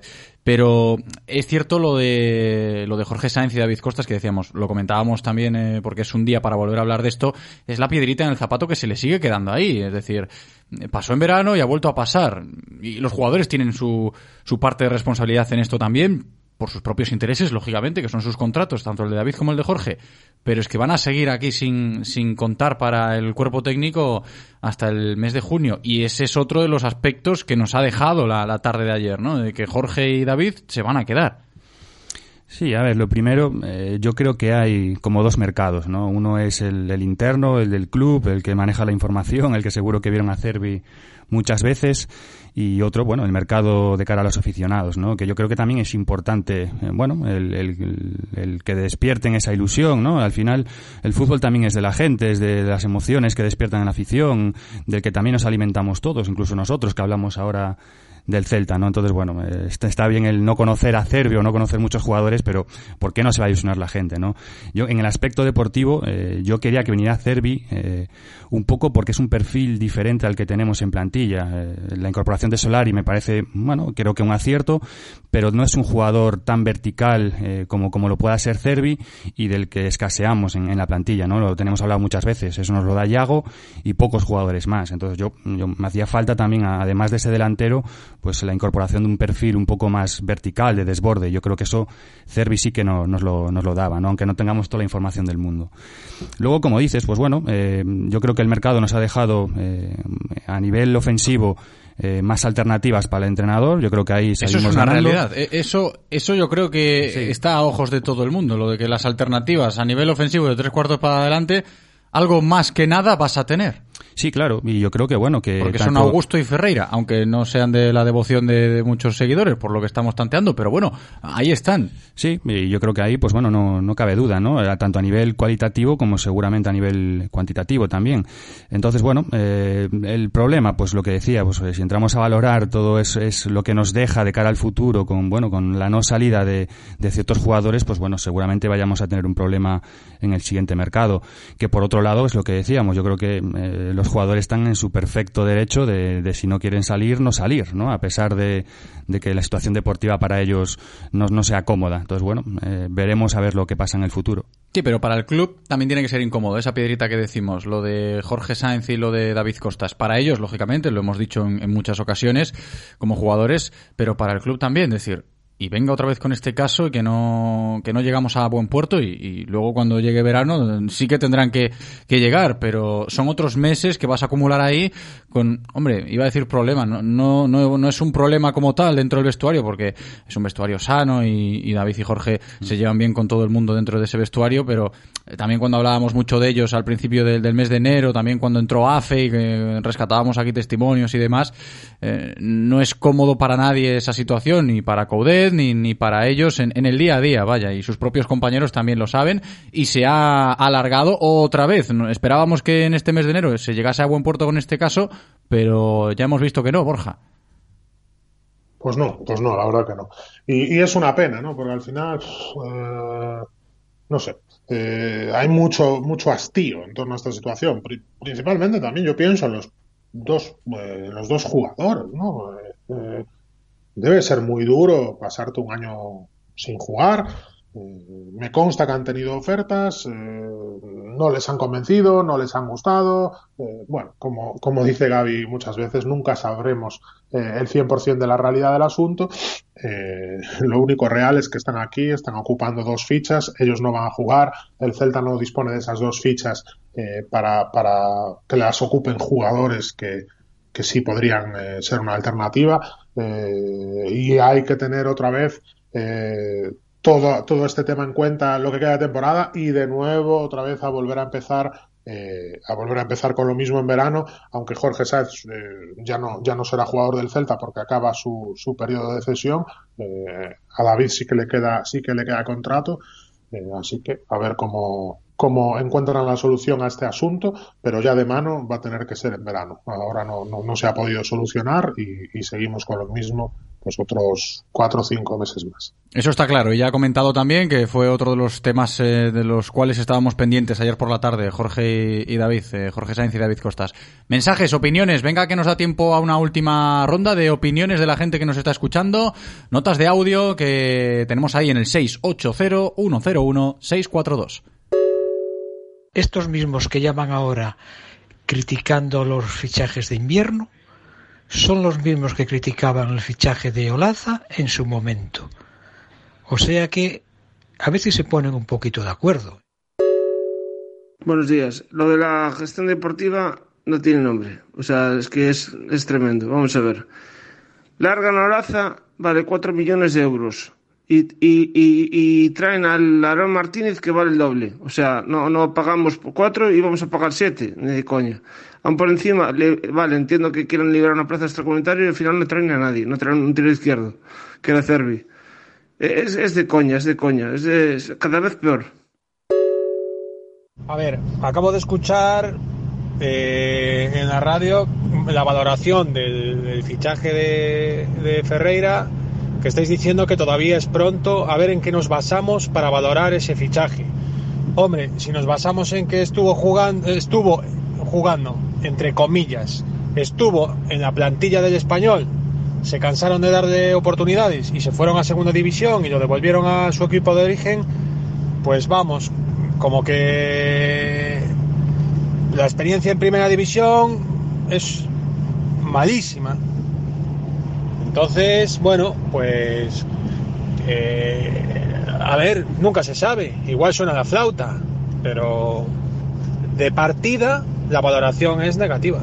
De partida la valoración es negativa, ahí estamos con él, eh, claro que sí. Luego lo que argumentábamos antes del beneficio de la duda, ¿no? del voto de confianza que se le pueda llegar a dar, a ver, está claro que no viene Facundo para ser titular al, al Real Cruz Celta. No, y, y, además si firmas a un jugador seis meses, es que no tienes eh, una confianza. Que sí, que sí, que por eso yo decía antes, a ver, la realidad era la que comentábamos al principio. Contacto con Benfica para qué, para qué está o para qué estuvo.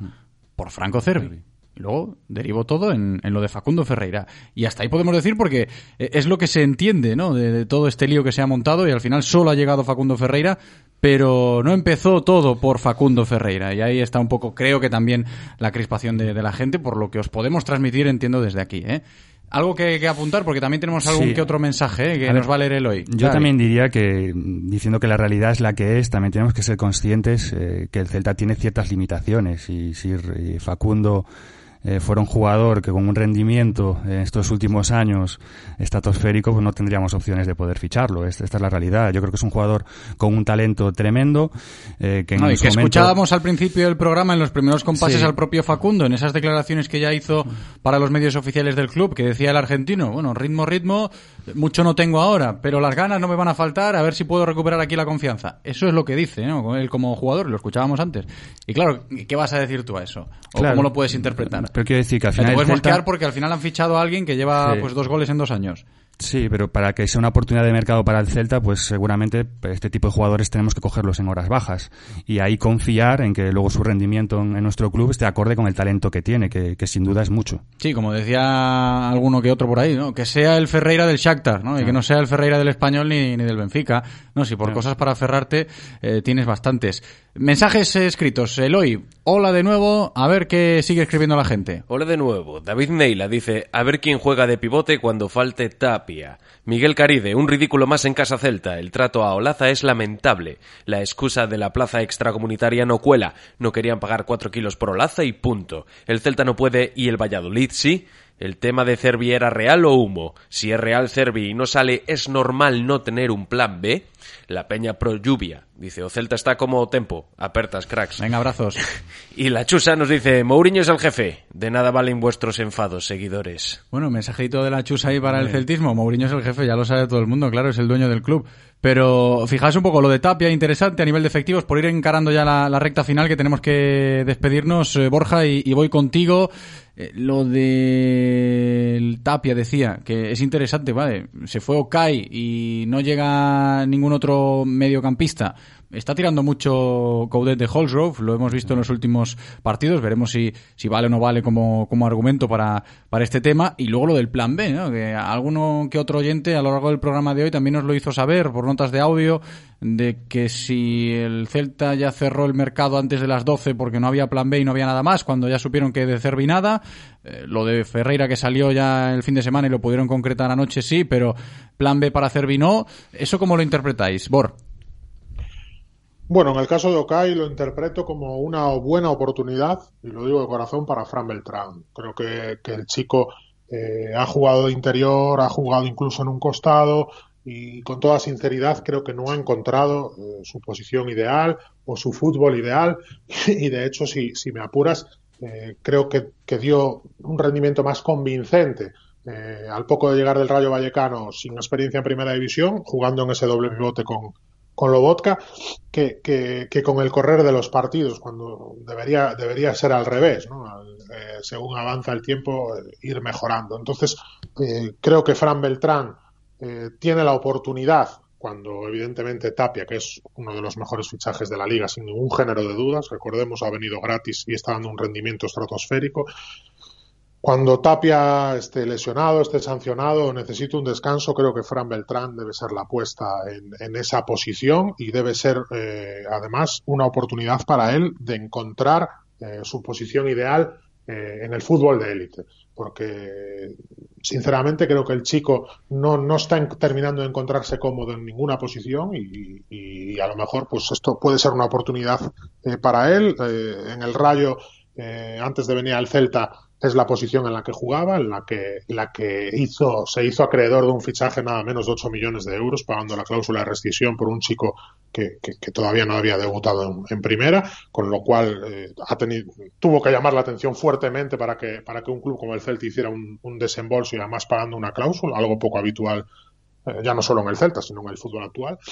Eh, así que es una, una oportunidad para él, ¿no? Entonces, eh, vamos a ver eh, cómo funciona el asunto, vamos a ver si no se queda cojo el centro del campo, eh, aunque ahí está, lo has apuntado, José, la, opción de Jordan Holsgrove, que me parece un jugador verdaderamente interesante, muy interesante, muy tranquilo, cuando juega, juega tranquilo, eh, hace las cosas fáciles, o, o, mejor dicho, que parezcan fáciles porque, porque no lo es, y, y vamos a ver si es una oportunidad para, para encontrar, ¿por qué no? ¿no? Un, un, un, jugador que, que, pueda aportar al primer equipo y, y, y que incluso eh, pueda quedarse en él lo que queda de temporada y, y, muchas más. No, eso está claro, lo de Holsgrove. Eh, Gaby, por apuntar algo que comentaba Borja acerca del debate este que nos planteaba el último oyente de y cuando falle Tapia, ¿qué? Se fue Okai, eh, era él el aparente sustituto, pero Okai no estaba con la cabeza aquí.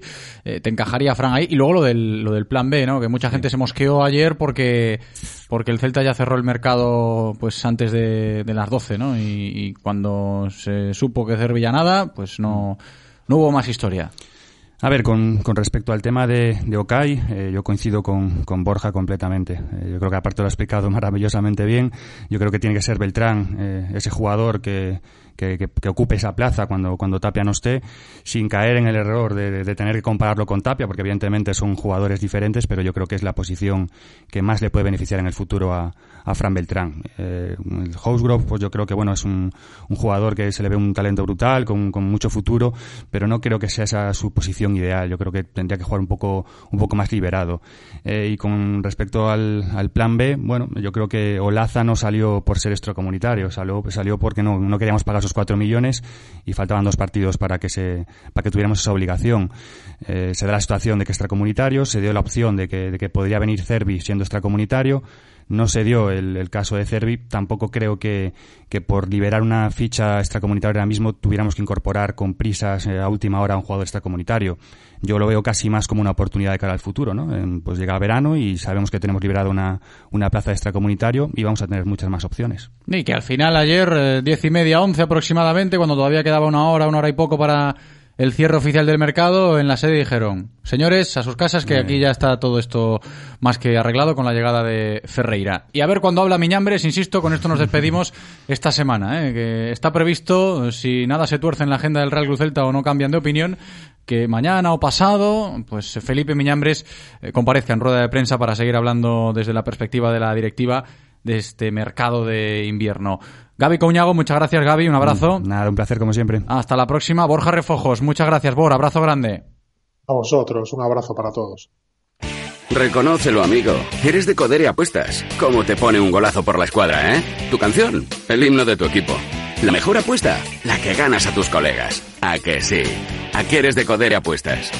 Ven a nuestros locales y vive todos los partidos, todos los deportes y todas las apuestas en Codere Apuestas. ¿Quién se apunta? Juega con responsabilidad, mayores de 18 años. Ven a nuestro espacio de apuestas Codere en Bingo Royal del Grupo Comar en Avenida García Barbón 3436.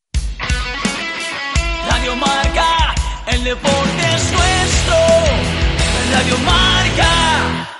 Estos miserables roedores están abusando de mi buen humor. Pues para que esto no te pase, confía en Biodes. En Biodes somos especialistas en control de plagas. Y no solo eso, además somos especialistas en la lucha contra el COVID. Hacemos desinfecciones para hacer de tu hogar, tu lugar de trabajo o tu coche un sitio más seguro. Infórmate llamando al 670-903-941. Y recuerda, si alguna de estas cosas tu problema es, llama a Biodes.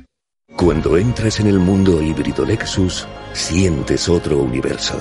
Descubre una experiencia de conducción diferente en tu Lexus NX híbrido por solo 37.500 euros. Lexus. Experience Amazing. Oferta financiando con Toyota Credit Ban hasta el 28 de febrero de 2021. Más información en lexusauto.es. Descúbrelo en las nuevas instalaciones de Lexus Vigo, carretera de Camposancos 141 Vigo. ¿Se puede crear un nuevo modelo a seguir?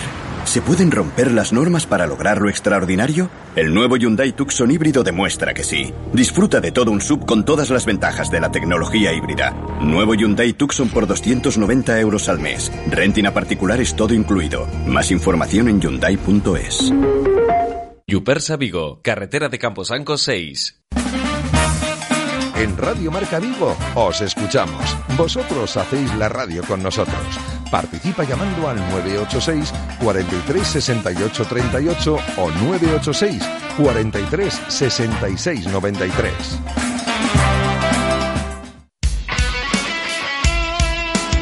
Radio Marca se emoción. Radio Marca.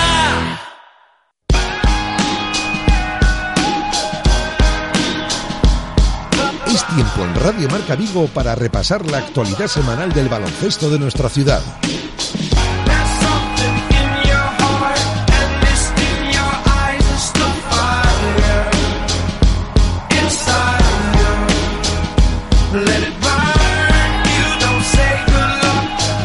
Sección de baloncesto en marcha, como todos los martes en directo Marca Vigo. Vamos a seguir hablando de baloncesto en esta sintonía a lo largo de los próximos minutos, pendientes de nuestros equipos con protagonistas, eh, baloncesto femenino, baloncesto en silla, iremos a Porriño también, pendientes de la Liga EVA.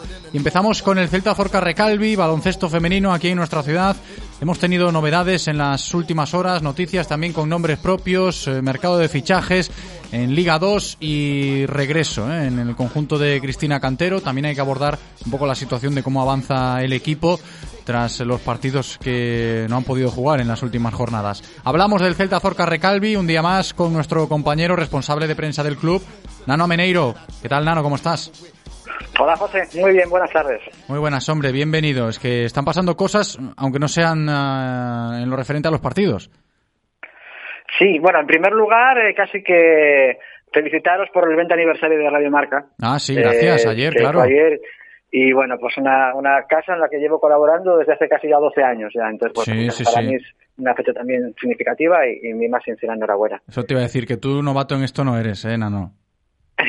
no, no, hace ya Hablando de 12 baloncesto en las ondas. tertulias. Muchos años ya.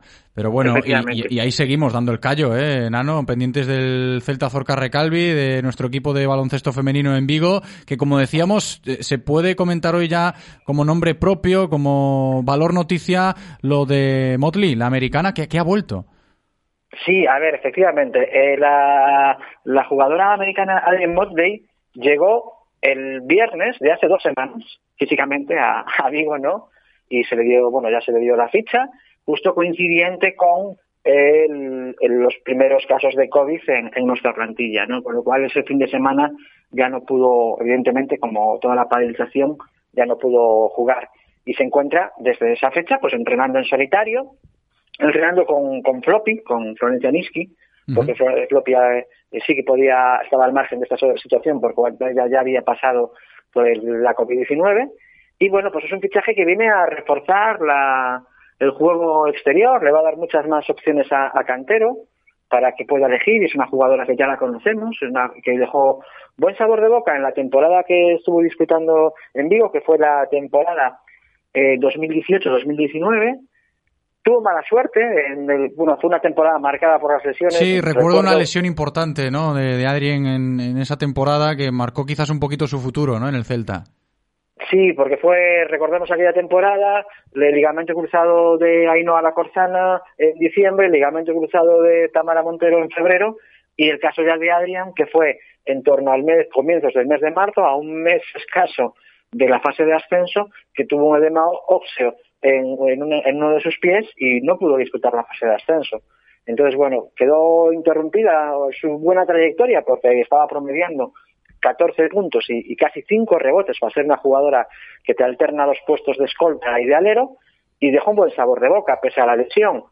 Y bien, bueno, pues ha sido una oportunidad de mercado porque recordemos que ella, eh, después de la temporada pasada, está jugando en Portugal, esta temporada estaba jugando en Grecia, pero en Grecia, eh, a la altura del mes de noviembre, ya se interrumpieron las ligas. De hecho, ella solo jugó en la, Liga 1 de, Grecia tres partidos.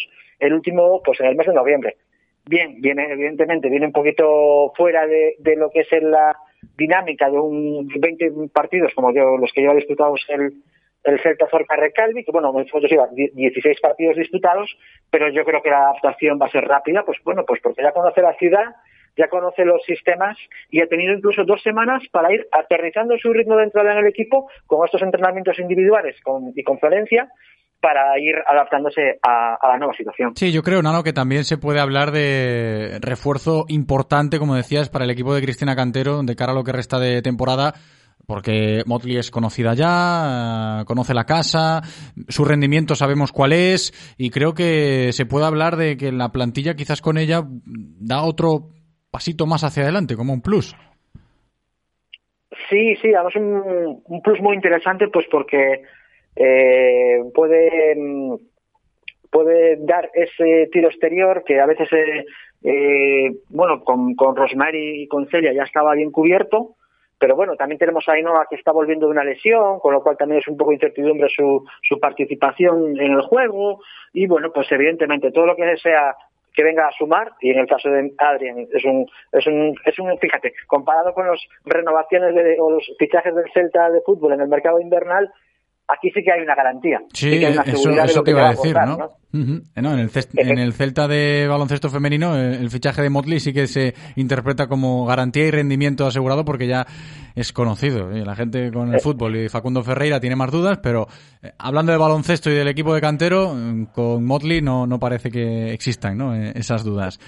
Efectivamente, sabemos bien todo lo que nos va a dar y bueno, pues eh, a ver cómo entra en los esquemas, porque también hay que una jugadora, pues cuando en- entra también tiene que pues eh, entrar en esas dinámicas con las compañeras de equipo, esas pequeñas sociedades que se forman en el juego y bueno, pues que la verdad es que somos optimistas al respecto. Bueno, pues es eh, interesante lo que nos cuenta Nano Meneiro sobre el último fichaje del Celta Zorca Recalvi, Adrien Motley, pero a ver, la conocíamos ya, como venimos apuntando. También tenemos que tocar hoy Nano y que la gente que nos escucha sepa un poco cómo está la situación en el equipo después de estas semanas complicadas. La semana pasada hablábamos con Carlos Colinas aquí de, de la situación, el director deportivo del club nos decía que no era fácil ni mucho menos asimilar todo esto, eh, cosas nuevas, lo de estar aisladas, eh, pasar el coronavirus dentro de- del vestuario y ayer ya leíamos que, y hoy podemos comentarlo, Nano, el Celta reinicia su actividad.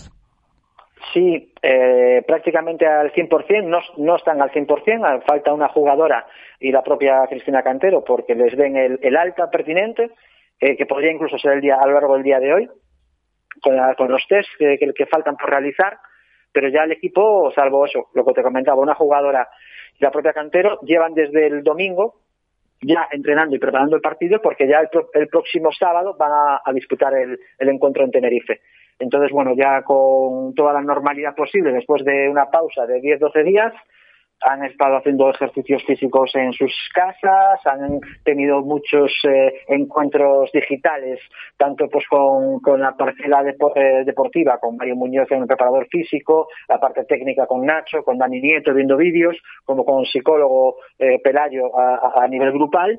Bueno, pues el equipo ya está preparado para volver a la competición este mismo sábado, siempre que los test de ahora ya de esta semana, eh, en el caso de las jugadoras que no que, que, que vuelvan a ser todos negativos Claro, y, que, sí. y que, que esté todo correcto ya. Ojalá que y así me refiero sea. a, a- a nuevos test, porque claro, han- hay jugadoras que han- sí que han dado negativo, decir, no han pasado por la enfermedad, pero de aquí a que sea el miércoles, pues podrían haber pasado, pese a haber hecho cuarentena, ¿no? Evidentemente. Bueno, ojalá que vaya todo bien con lo de los test en la plantilla del Celta Zorca Recalvi y que el sábado, porque ya lo fijamos aquí en el calendario, podamos volver a ver un partido del equipo de Cristina Cantero eh, en Tierras Canarias, como decías, Nano, y cerramos con esto para hacernos un poco la idea de lo que se nos viene encima cuando retome la competición el Celta Zorca Recalvi ante Adareva Tenerife el sábado, este sábado día 6 a la una del mediodía.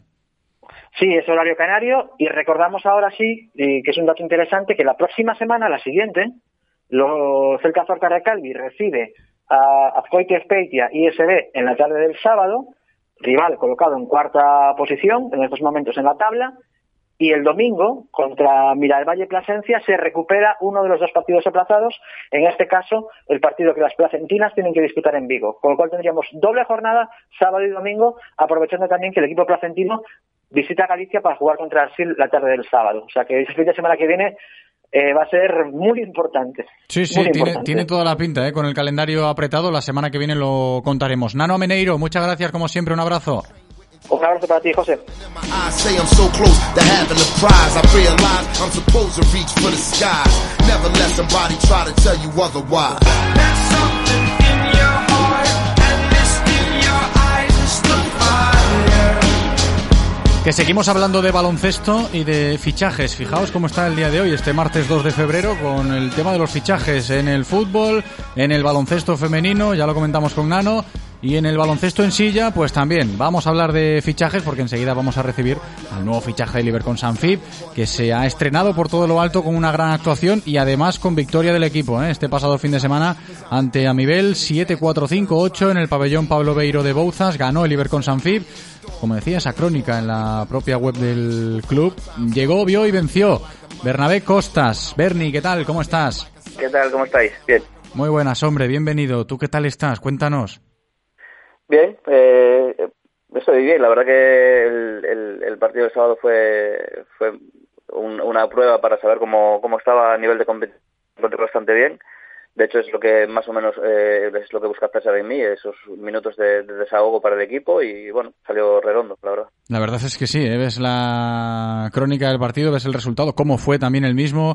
Eh, nada más entrar en la pista, Bernie, pues primera canasta después de mucho tiempo, eso tuvo que ser especial para ti, ¿no?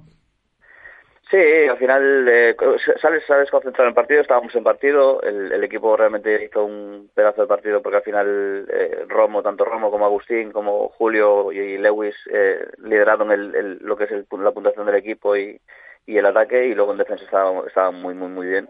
Y, y, la verdad que, bueno, pues las sensaciones son, bueno, aportar ese granito de arena, que fue lo que dije desde el principio cuando me empezaron a llamar por el tema de la, de la del fichaje y, nada, pues a seguir estando ahí echando una mano y en lo que se pueda, ¿no? Ahora me cuentas un poco eso porque ya la semana pasada, Bernie, aquí el presidente Chechubeiro nos decía, hablando de, tu vuelta, ¿no? De, ese eh, fichaje o, o redebut, porque lo viviste este pasado fin de semana así de esa manera, entiendo yo, como un redebut y claro, no, estuvimos ahí hablando con Bernie tratando de convencerle por activa y por pasiva para que volviese a la competición.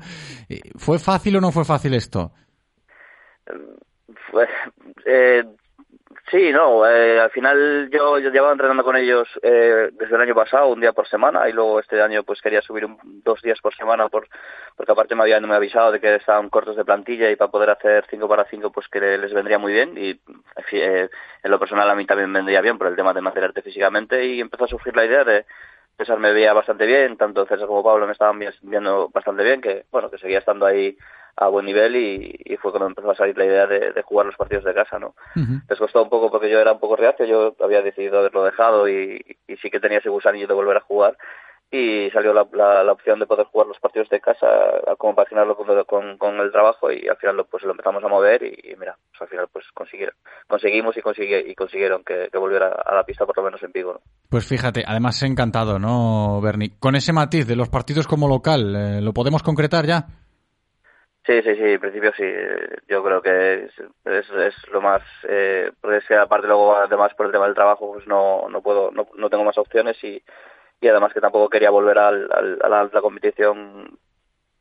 Lo dejé, pues, pues eso, por tema de familia, por temas de trabajo y demás y, y no quería volver a, esto. Y bueno, esto me da la oportunidad de sacarme el gusanillo y y de echar un cable, pues este año que es tan complicado para todos, de echarle un cable en lo que pueda al equipo y, allí, voy a estar. Sí, antes de despedirnos te voy a preguntar un poco por eh, el equipo en general, cómo lo has visto tras tu regreso. Que la victoria del otro día que comentamos es muy importante, que la gente lo valore, el Libercon Sanfib volviendo a la senda de la victoria, pero hablabas, Bernie, del gusanillo. Y, hombre, claro, yo me imagino tu situación y ese gusanillo eh, tiene que ser muy grande o ha sido muy grande durante mucho tiempo porque cuando te fuiste hace cuatro años aproximadamente, te fuiste en un momento espectacular que, el gusanillo en, ese momento debía ser pues enorme, ¿no? En aquel recuerdo que tienes, que me imagino que será muy agradable y que seguro que fue un poco el motor de esa decisión de volver a las pistas.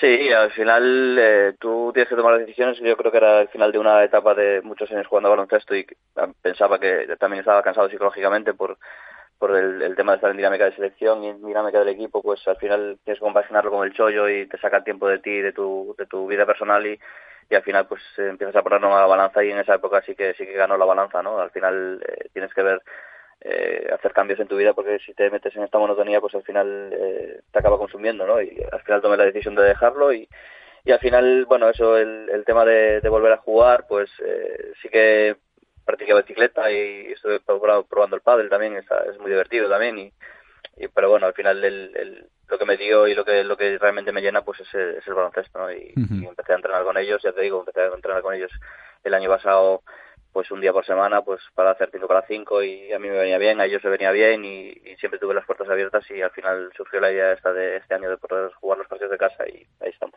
Y nosotros encantados ¿eh? de verte de nuevo en el Ibercon Sanfib porque seguro que con tu trabajo el equipo puede seguir aportando ¿eh? cositas y ascendiendo en la clasificación o al menos no sufrir tanto porque a eso vamos, Bernie, antes de despedirnos. Importante la victoria el otro día ante Amibel, objetivos colectivos.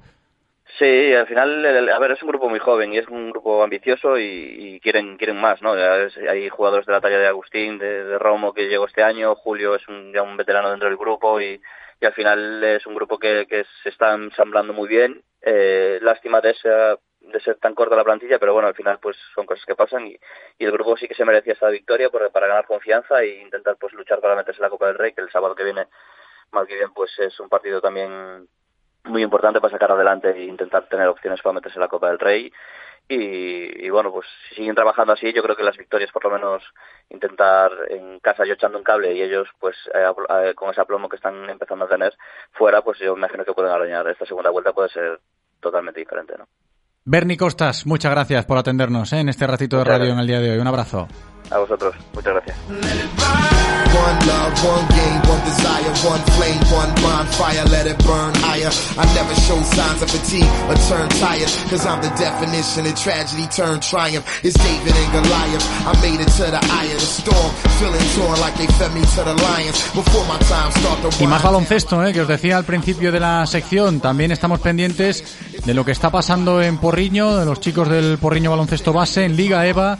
Vienen de perder este pasado fin de semana ante Betanzos 81-80. Enseguida vamos a estar con su entrenador, con Genaro Alonso, y sabéis que no está siendo ni mucho menos fácil la temporada para el Porriño en Liga EVA. ¿eh? En alguna que otra ocasión, ya lo hemos comentado aquí con, con gente del equipo en este programa, en muchos partidos aplazados, hay equipos que tienen pues, que tenían al menos muchos partidos jugados con respecto a otros. Eh, hemos llegado al Ecuador de la competición, primera vuelta, y a ver cómo están las cosas por Porriño, porque fácil, fácil seguro que no está siendo.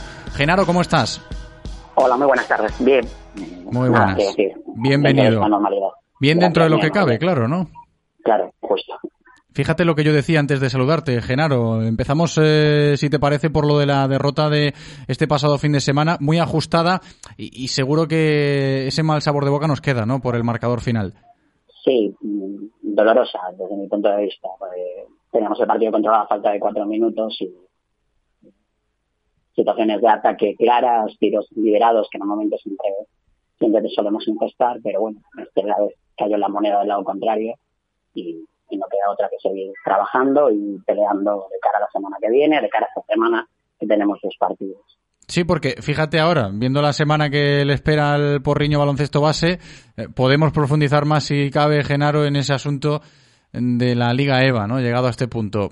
Claro, te iba a decir, balance de la primera vuelta se puede hacer quizás entre comillas, ¿no? Sí, ha sido una primera vuelta muy, muy atípica para nosotros. Nos ha castigado muchísimo eh, los parones, es decir, eh, hemos estado con periodos de 15 días inactivos, claro. eh, volver a otra vez a meterte en un partido. Nuestro grupo necesita una continuidad, me imagino que como todos los equipos, pero en nuestro caso es incluso mucho más necesaria. De todas formas, el balance general de la primera vuelta no puede ser tan negativo cuando ahora mismo estamos en mitad de tabla, me quedan dos partidos todavía de la primera vuelta por, por, por jugar. Uno de ellos lo jugamos este miércoles, eh, mañana, perdón, y, y, el otro pues ya lo, lo tendremos que colocar.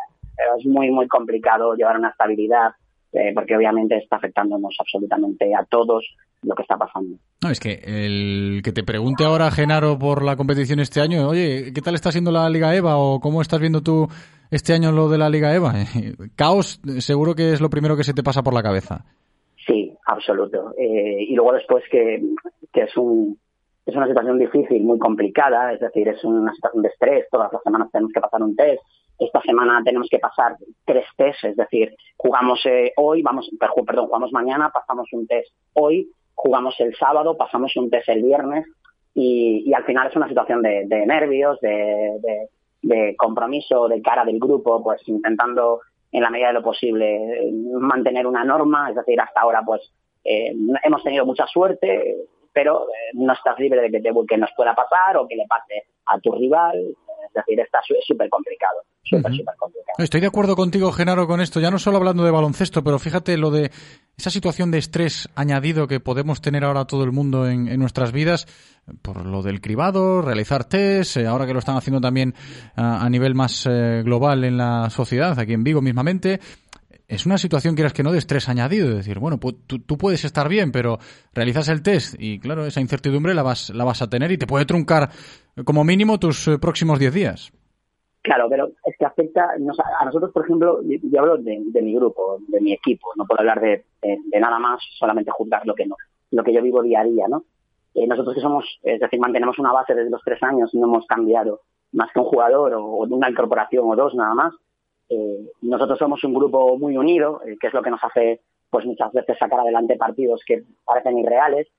Eh, nos está afectando eh, de una manera, eh, para mí en, concreto, mucho más grave a lo mejor que, que al resto de equipos. Es decir, nosotros vivimos de, del contacto, el hecho de terminar de entrenar, no tener tiempo ni para estirar y agradeciendo al Concello de Porriño que nos permite entrenar, que ya es que es mucho, no tener tiempo para estirar, no tener vestuario, que es donde realmente el grupo hace cosas de grupo, el no poder quedar fuera, porque ellos eran un grupo que quedaban en todos, ese, ese tipo de cosas eh, conlleva que, que, que, estés, que no estés en la situación idónea eh, muchas veces para afrontar eh, situaciones de dos partidos, estrés, tener que jugar a la semana siguiente, volver a entrenar cuatro días a la semana y eso a lo mejor te va cansando y te va generando pues muchas veces la desazón de no querer seguir, que, también lo estoy viendo o, sea, o sintiendo en muchas ocasiones.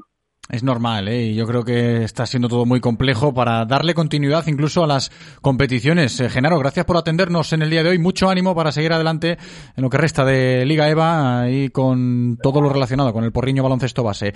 Muchas gracias, de verdad, Genaro. Un abrazo. Muy amable. Muchísimas gracias. Radio Marca, el deporte es nuestro. Radio Marca. Desde Galmotor, tu concesionario oficial Ford, te informamos que nuestras instalaciones continuarán abiertas, respetando las medidas de seguridad establecidas en el horario autorizado. Seguimos atendiéndote como tú lo prefieras, online o presencial. Además, si quieres, te ofrecemos el servicio de taller de entrega y recogida a domicilio. Como ves, todo sigue funcionando en Galmotor, porque no vamos a dejar que este COVID nos detenga. Si estás buscando scooter y quieres aprovecharte de grandes descuentos, es por pasión tu concesionario Kimco en Vigo es tu sitio. Aprovechate de descuentos de hasta 500 euros en modelos 125 centímetros cúbicos y hasta 950 euros en gamas superiores. Visítanos en nuestras nuevas instalaciones en calle Tomás Alonso 22 Vigo, porque todos somos diferentes, ninguna Kimco es igual. Si pensamos en automóviles, hay fechas que marcan un antes y un después. 1909 nace Audi. 1916 nace BMW. 1926 nace Mercedes-Benz. 1982 nace Autos Rosas. Llegamos con la intención de ofrecerte la mejor experiencia automovilística con una amplia selección de marcas premium para que vivas y sientas la conducción. Autos Rosas. Ahora más que nunca seguimos apoyando el deporte vigués. Autos Rosas. Disfruta conduciendo. Reconócelo, amigo. Eres de Codere Apuestas. ¿Cómo te pone un golazo por la escuadra, eh? Tu canción, el himno de tu equipo. La mejor apuesta, la que ganas a tus colegas. ¿A que sí? ¿A qué eres de Codere Apuestas? Ven a nuestros locales y vive todos los partidos, todos los deportes y todas las apuestas en Codere Apuestas. ¿Quién se apunta? Juega con responsabilidad, mayores de 18 años. Ven a nuestro espacio de apuestas Codere en Bingo Royal del Grupo Comar en Avenida García Barbón 3436. Disfruta de todos los contenidos de Radio Marca Vigo a través de nuestra app Radio Marca Vigo para iOS y Android, en nuestra página web www.radiomarcavigo.com y ahora también desde nuestro podcast en Spotify. Escucha donde y cuando quieras Radio Marca Vigo, la radio del deporte vigués 98.3 FM.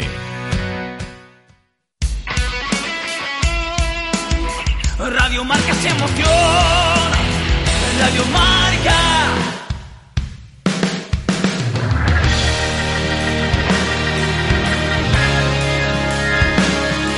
Directo Marca Vigo. José Ribeiro.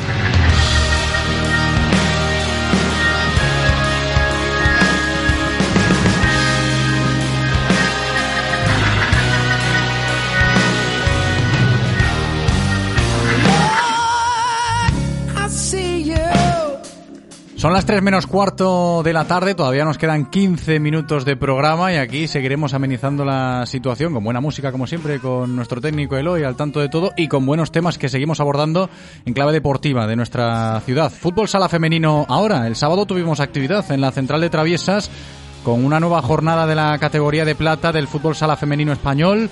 Derrota de las nuestras, 2-3 ante Salamanca, hablamos del Benbrive, lógicamente, y estamos con el técnico del Benbrive de fútbol sala femenino, Roberto Carlos García. Pitu, ¿qué tal? ¿Cómo estás? Hola, buenas tardes. Muy buenas, Pitu. Bienvenido. Empezamos con la derrota. Entiendo que, mm, pues, un poquito tocados, ¿no? Al respecto.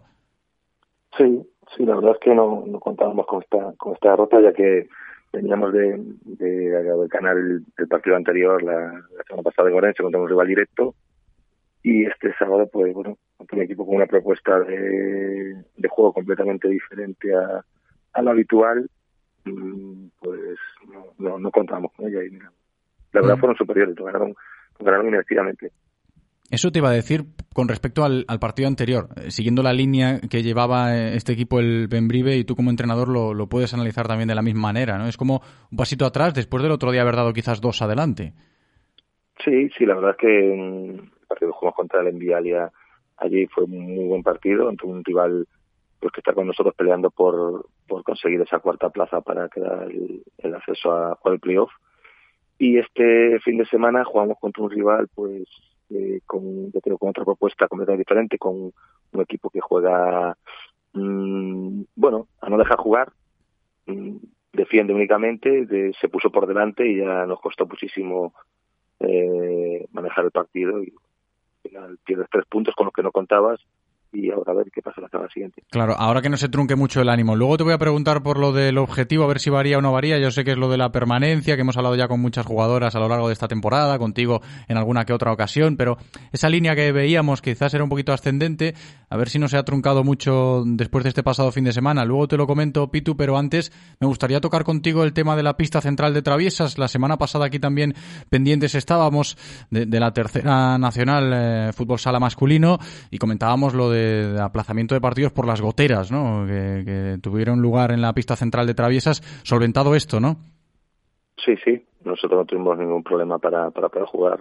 Bueno, para nosotros es un pequeño hándicap jugar en las Traviesas porque, bueno, dentro de cabe y ahora sin público, no poder entrenar, porque nosotros entrenamos en, el pabellón de Vendrive todos los días, eh, jugamos el fin de semana en Traviesas y el pequeño hándicap que tenemos nosotros es que prácticamente jugamos en una pista que solo conocemos una vez a la semana pero no, la pista está perfecta, la verdad, no es un inconveniente. Esperemos que solucionen de cara a, que, a lo que queda de, de temporada, porque bueno, aquí yo lo llueve bastante.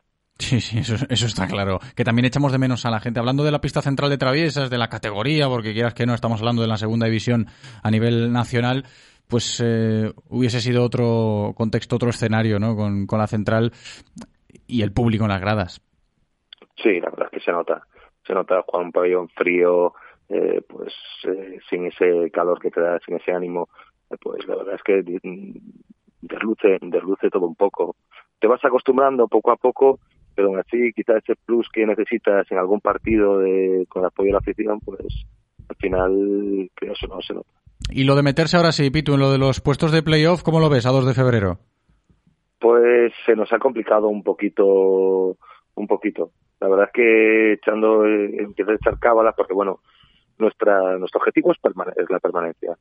Eh, lo que pasa es que, claro, el, si te vas al grupo de, de, la, de la permanencia de, de nueve equipos, cinco descienden y se complica todo. Entonces veíamos ahí una luz con poder meter en el, en el playoff porque estamos ahí peleando y con este partido, pues la verdad se nos complica. Tenemos que hacer 10 puntos con los partidos que quedan y a ver si lo podemos lograr. Así están las cosas en la categoría de plata del fútbol sala femenino español, pensando en las nuestras, en el Benbrive que dirige Roberto Carlos García Pitu, hoy con nosotros. Gracias, Pitu, hasta la próxima, un abrazo. A ti, un saludo, gracias.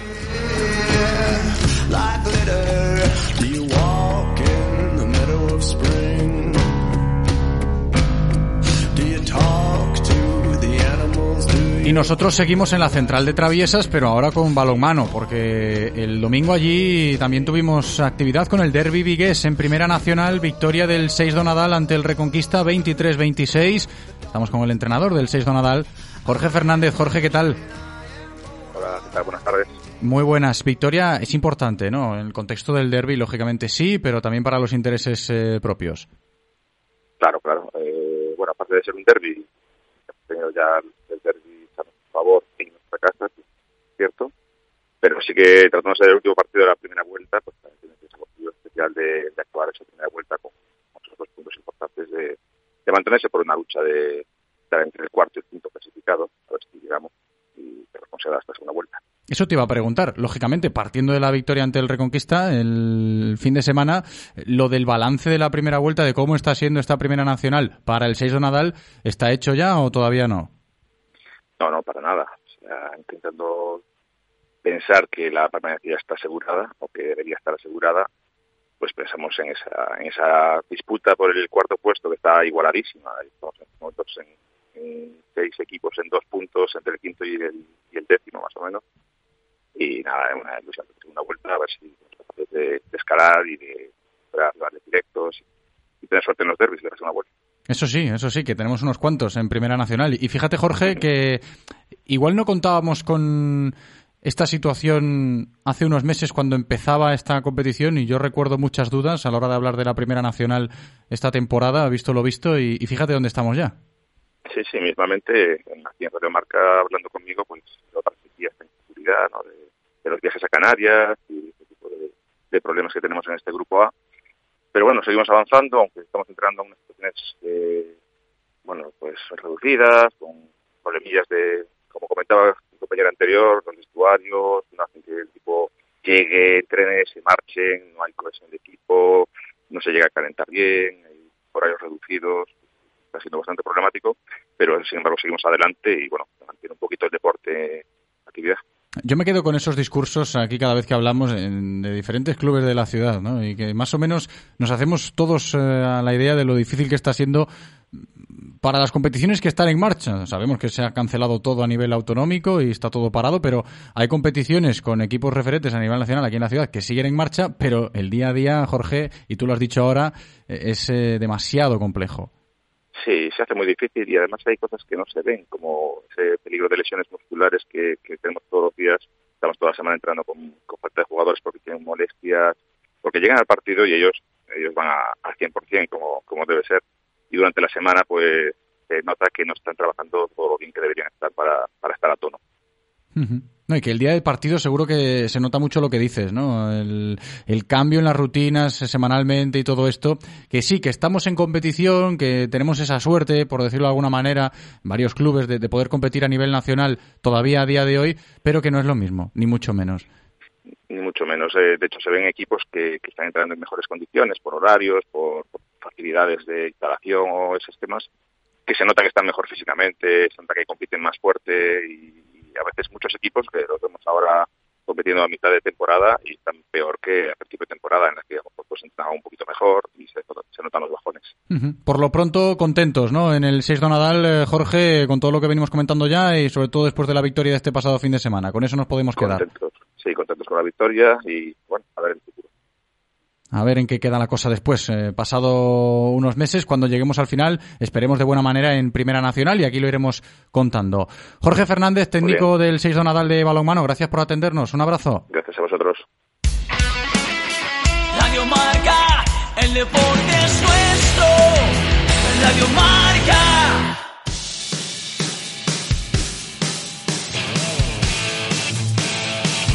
Directo Marca Vigo.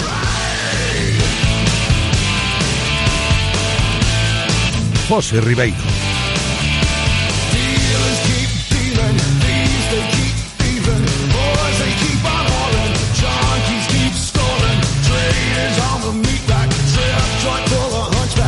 Y vamos a terminar hoy hablando de natación en base a los grandes resultados, sí, hay que decirlo así, que han conseguido tanto en los campeonatos gallegos como en el reciente campeonato de España con la figura del joven nadador Pablo Cabana, Hablamos del Club de Natación Ponte Areas y estamos ya con el presidente de la entidad, Andrés Carrera. ¿Qué tal, Andrés? Hola, buenas. ¿Qué tal? Muy, Muy buenas. Bienvenido. Vosotros estupendos, ¿no? Me imagino, con lo que he comentado antes de saludarte. Bueno, a ver, sí, eh, no nos podemos quejar a nivel de resultados. Lo que pasa es que, claro, la situación actual, pues, no, paradójicamente, pues no nos permite ahora mismo entrenar. O sea, estamos eh, parados. Eso te iba a decir, que, que le expliques a la gente que nos está escuchando, Andrés, eh, esta situación. Claro, estamos valorando los buenos resultados del campeonato autonómico y del campeonato eh, nacional de, de los nadadores de Pontareas, del club de Pontareas. Pero con ese matiz, que cuanto menos es curioso, Andrés. Sí, a ver, a ver, nosotros tenemos la peculiaridad de que, bueno, eh, de dos de nuestros nadadores, están un nadador y una nadadora, están becados en el Centro Gallego de Tecnificación Deportiva. Uno de ellos es Pablo, que que acaba de proclamarse campeón de España en la categoría Junior 1.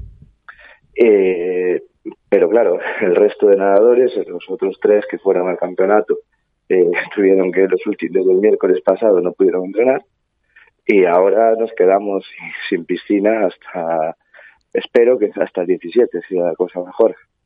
Porque eso de las restricciones sí que os ha tocado ahí a, vosot- a muchos clubes también, pero en concreto estamos hablando de natación de Pontareas, esa situación de la instalación tan importante.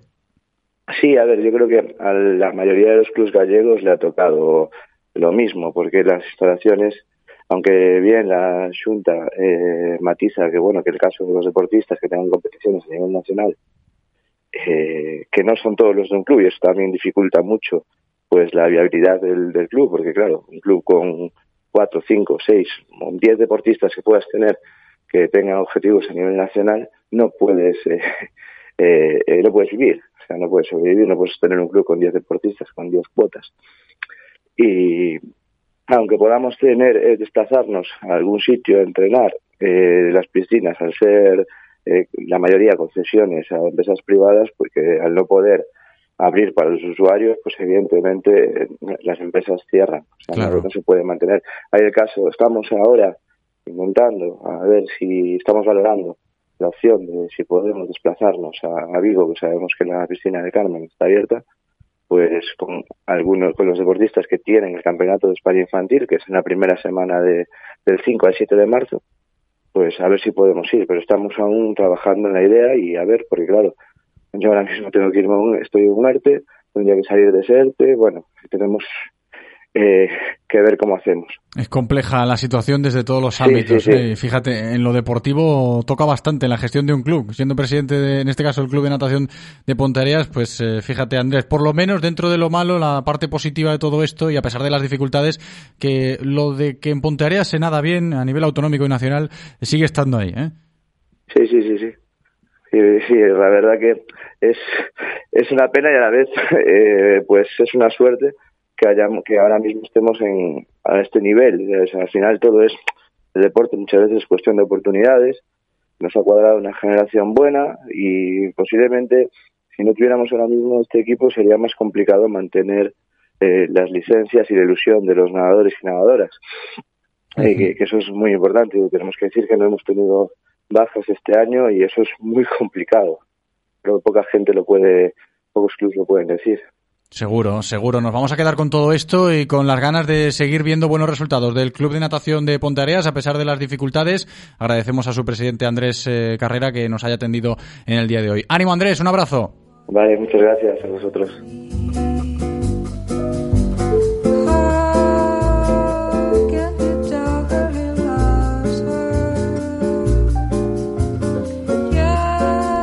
Nos quedan dos minutos para llegar a las tres en punto de la tarde. Normalmente despido a falta de uno, pero me ha dicho Eloy, deja esta canción antes de llegar a las tres, que está el día para escucharla. Gracias Eloy por cumplir ahí en la cabina técnica, como siempre, siempre cumple.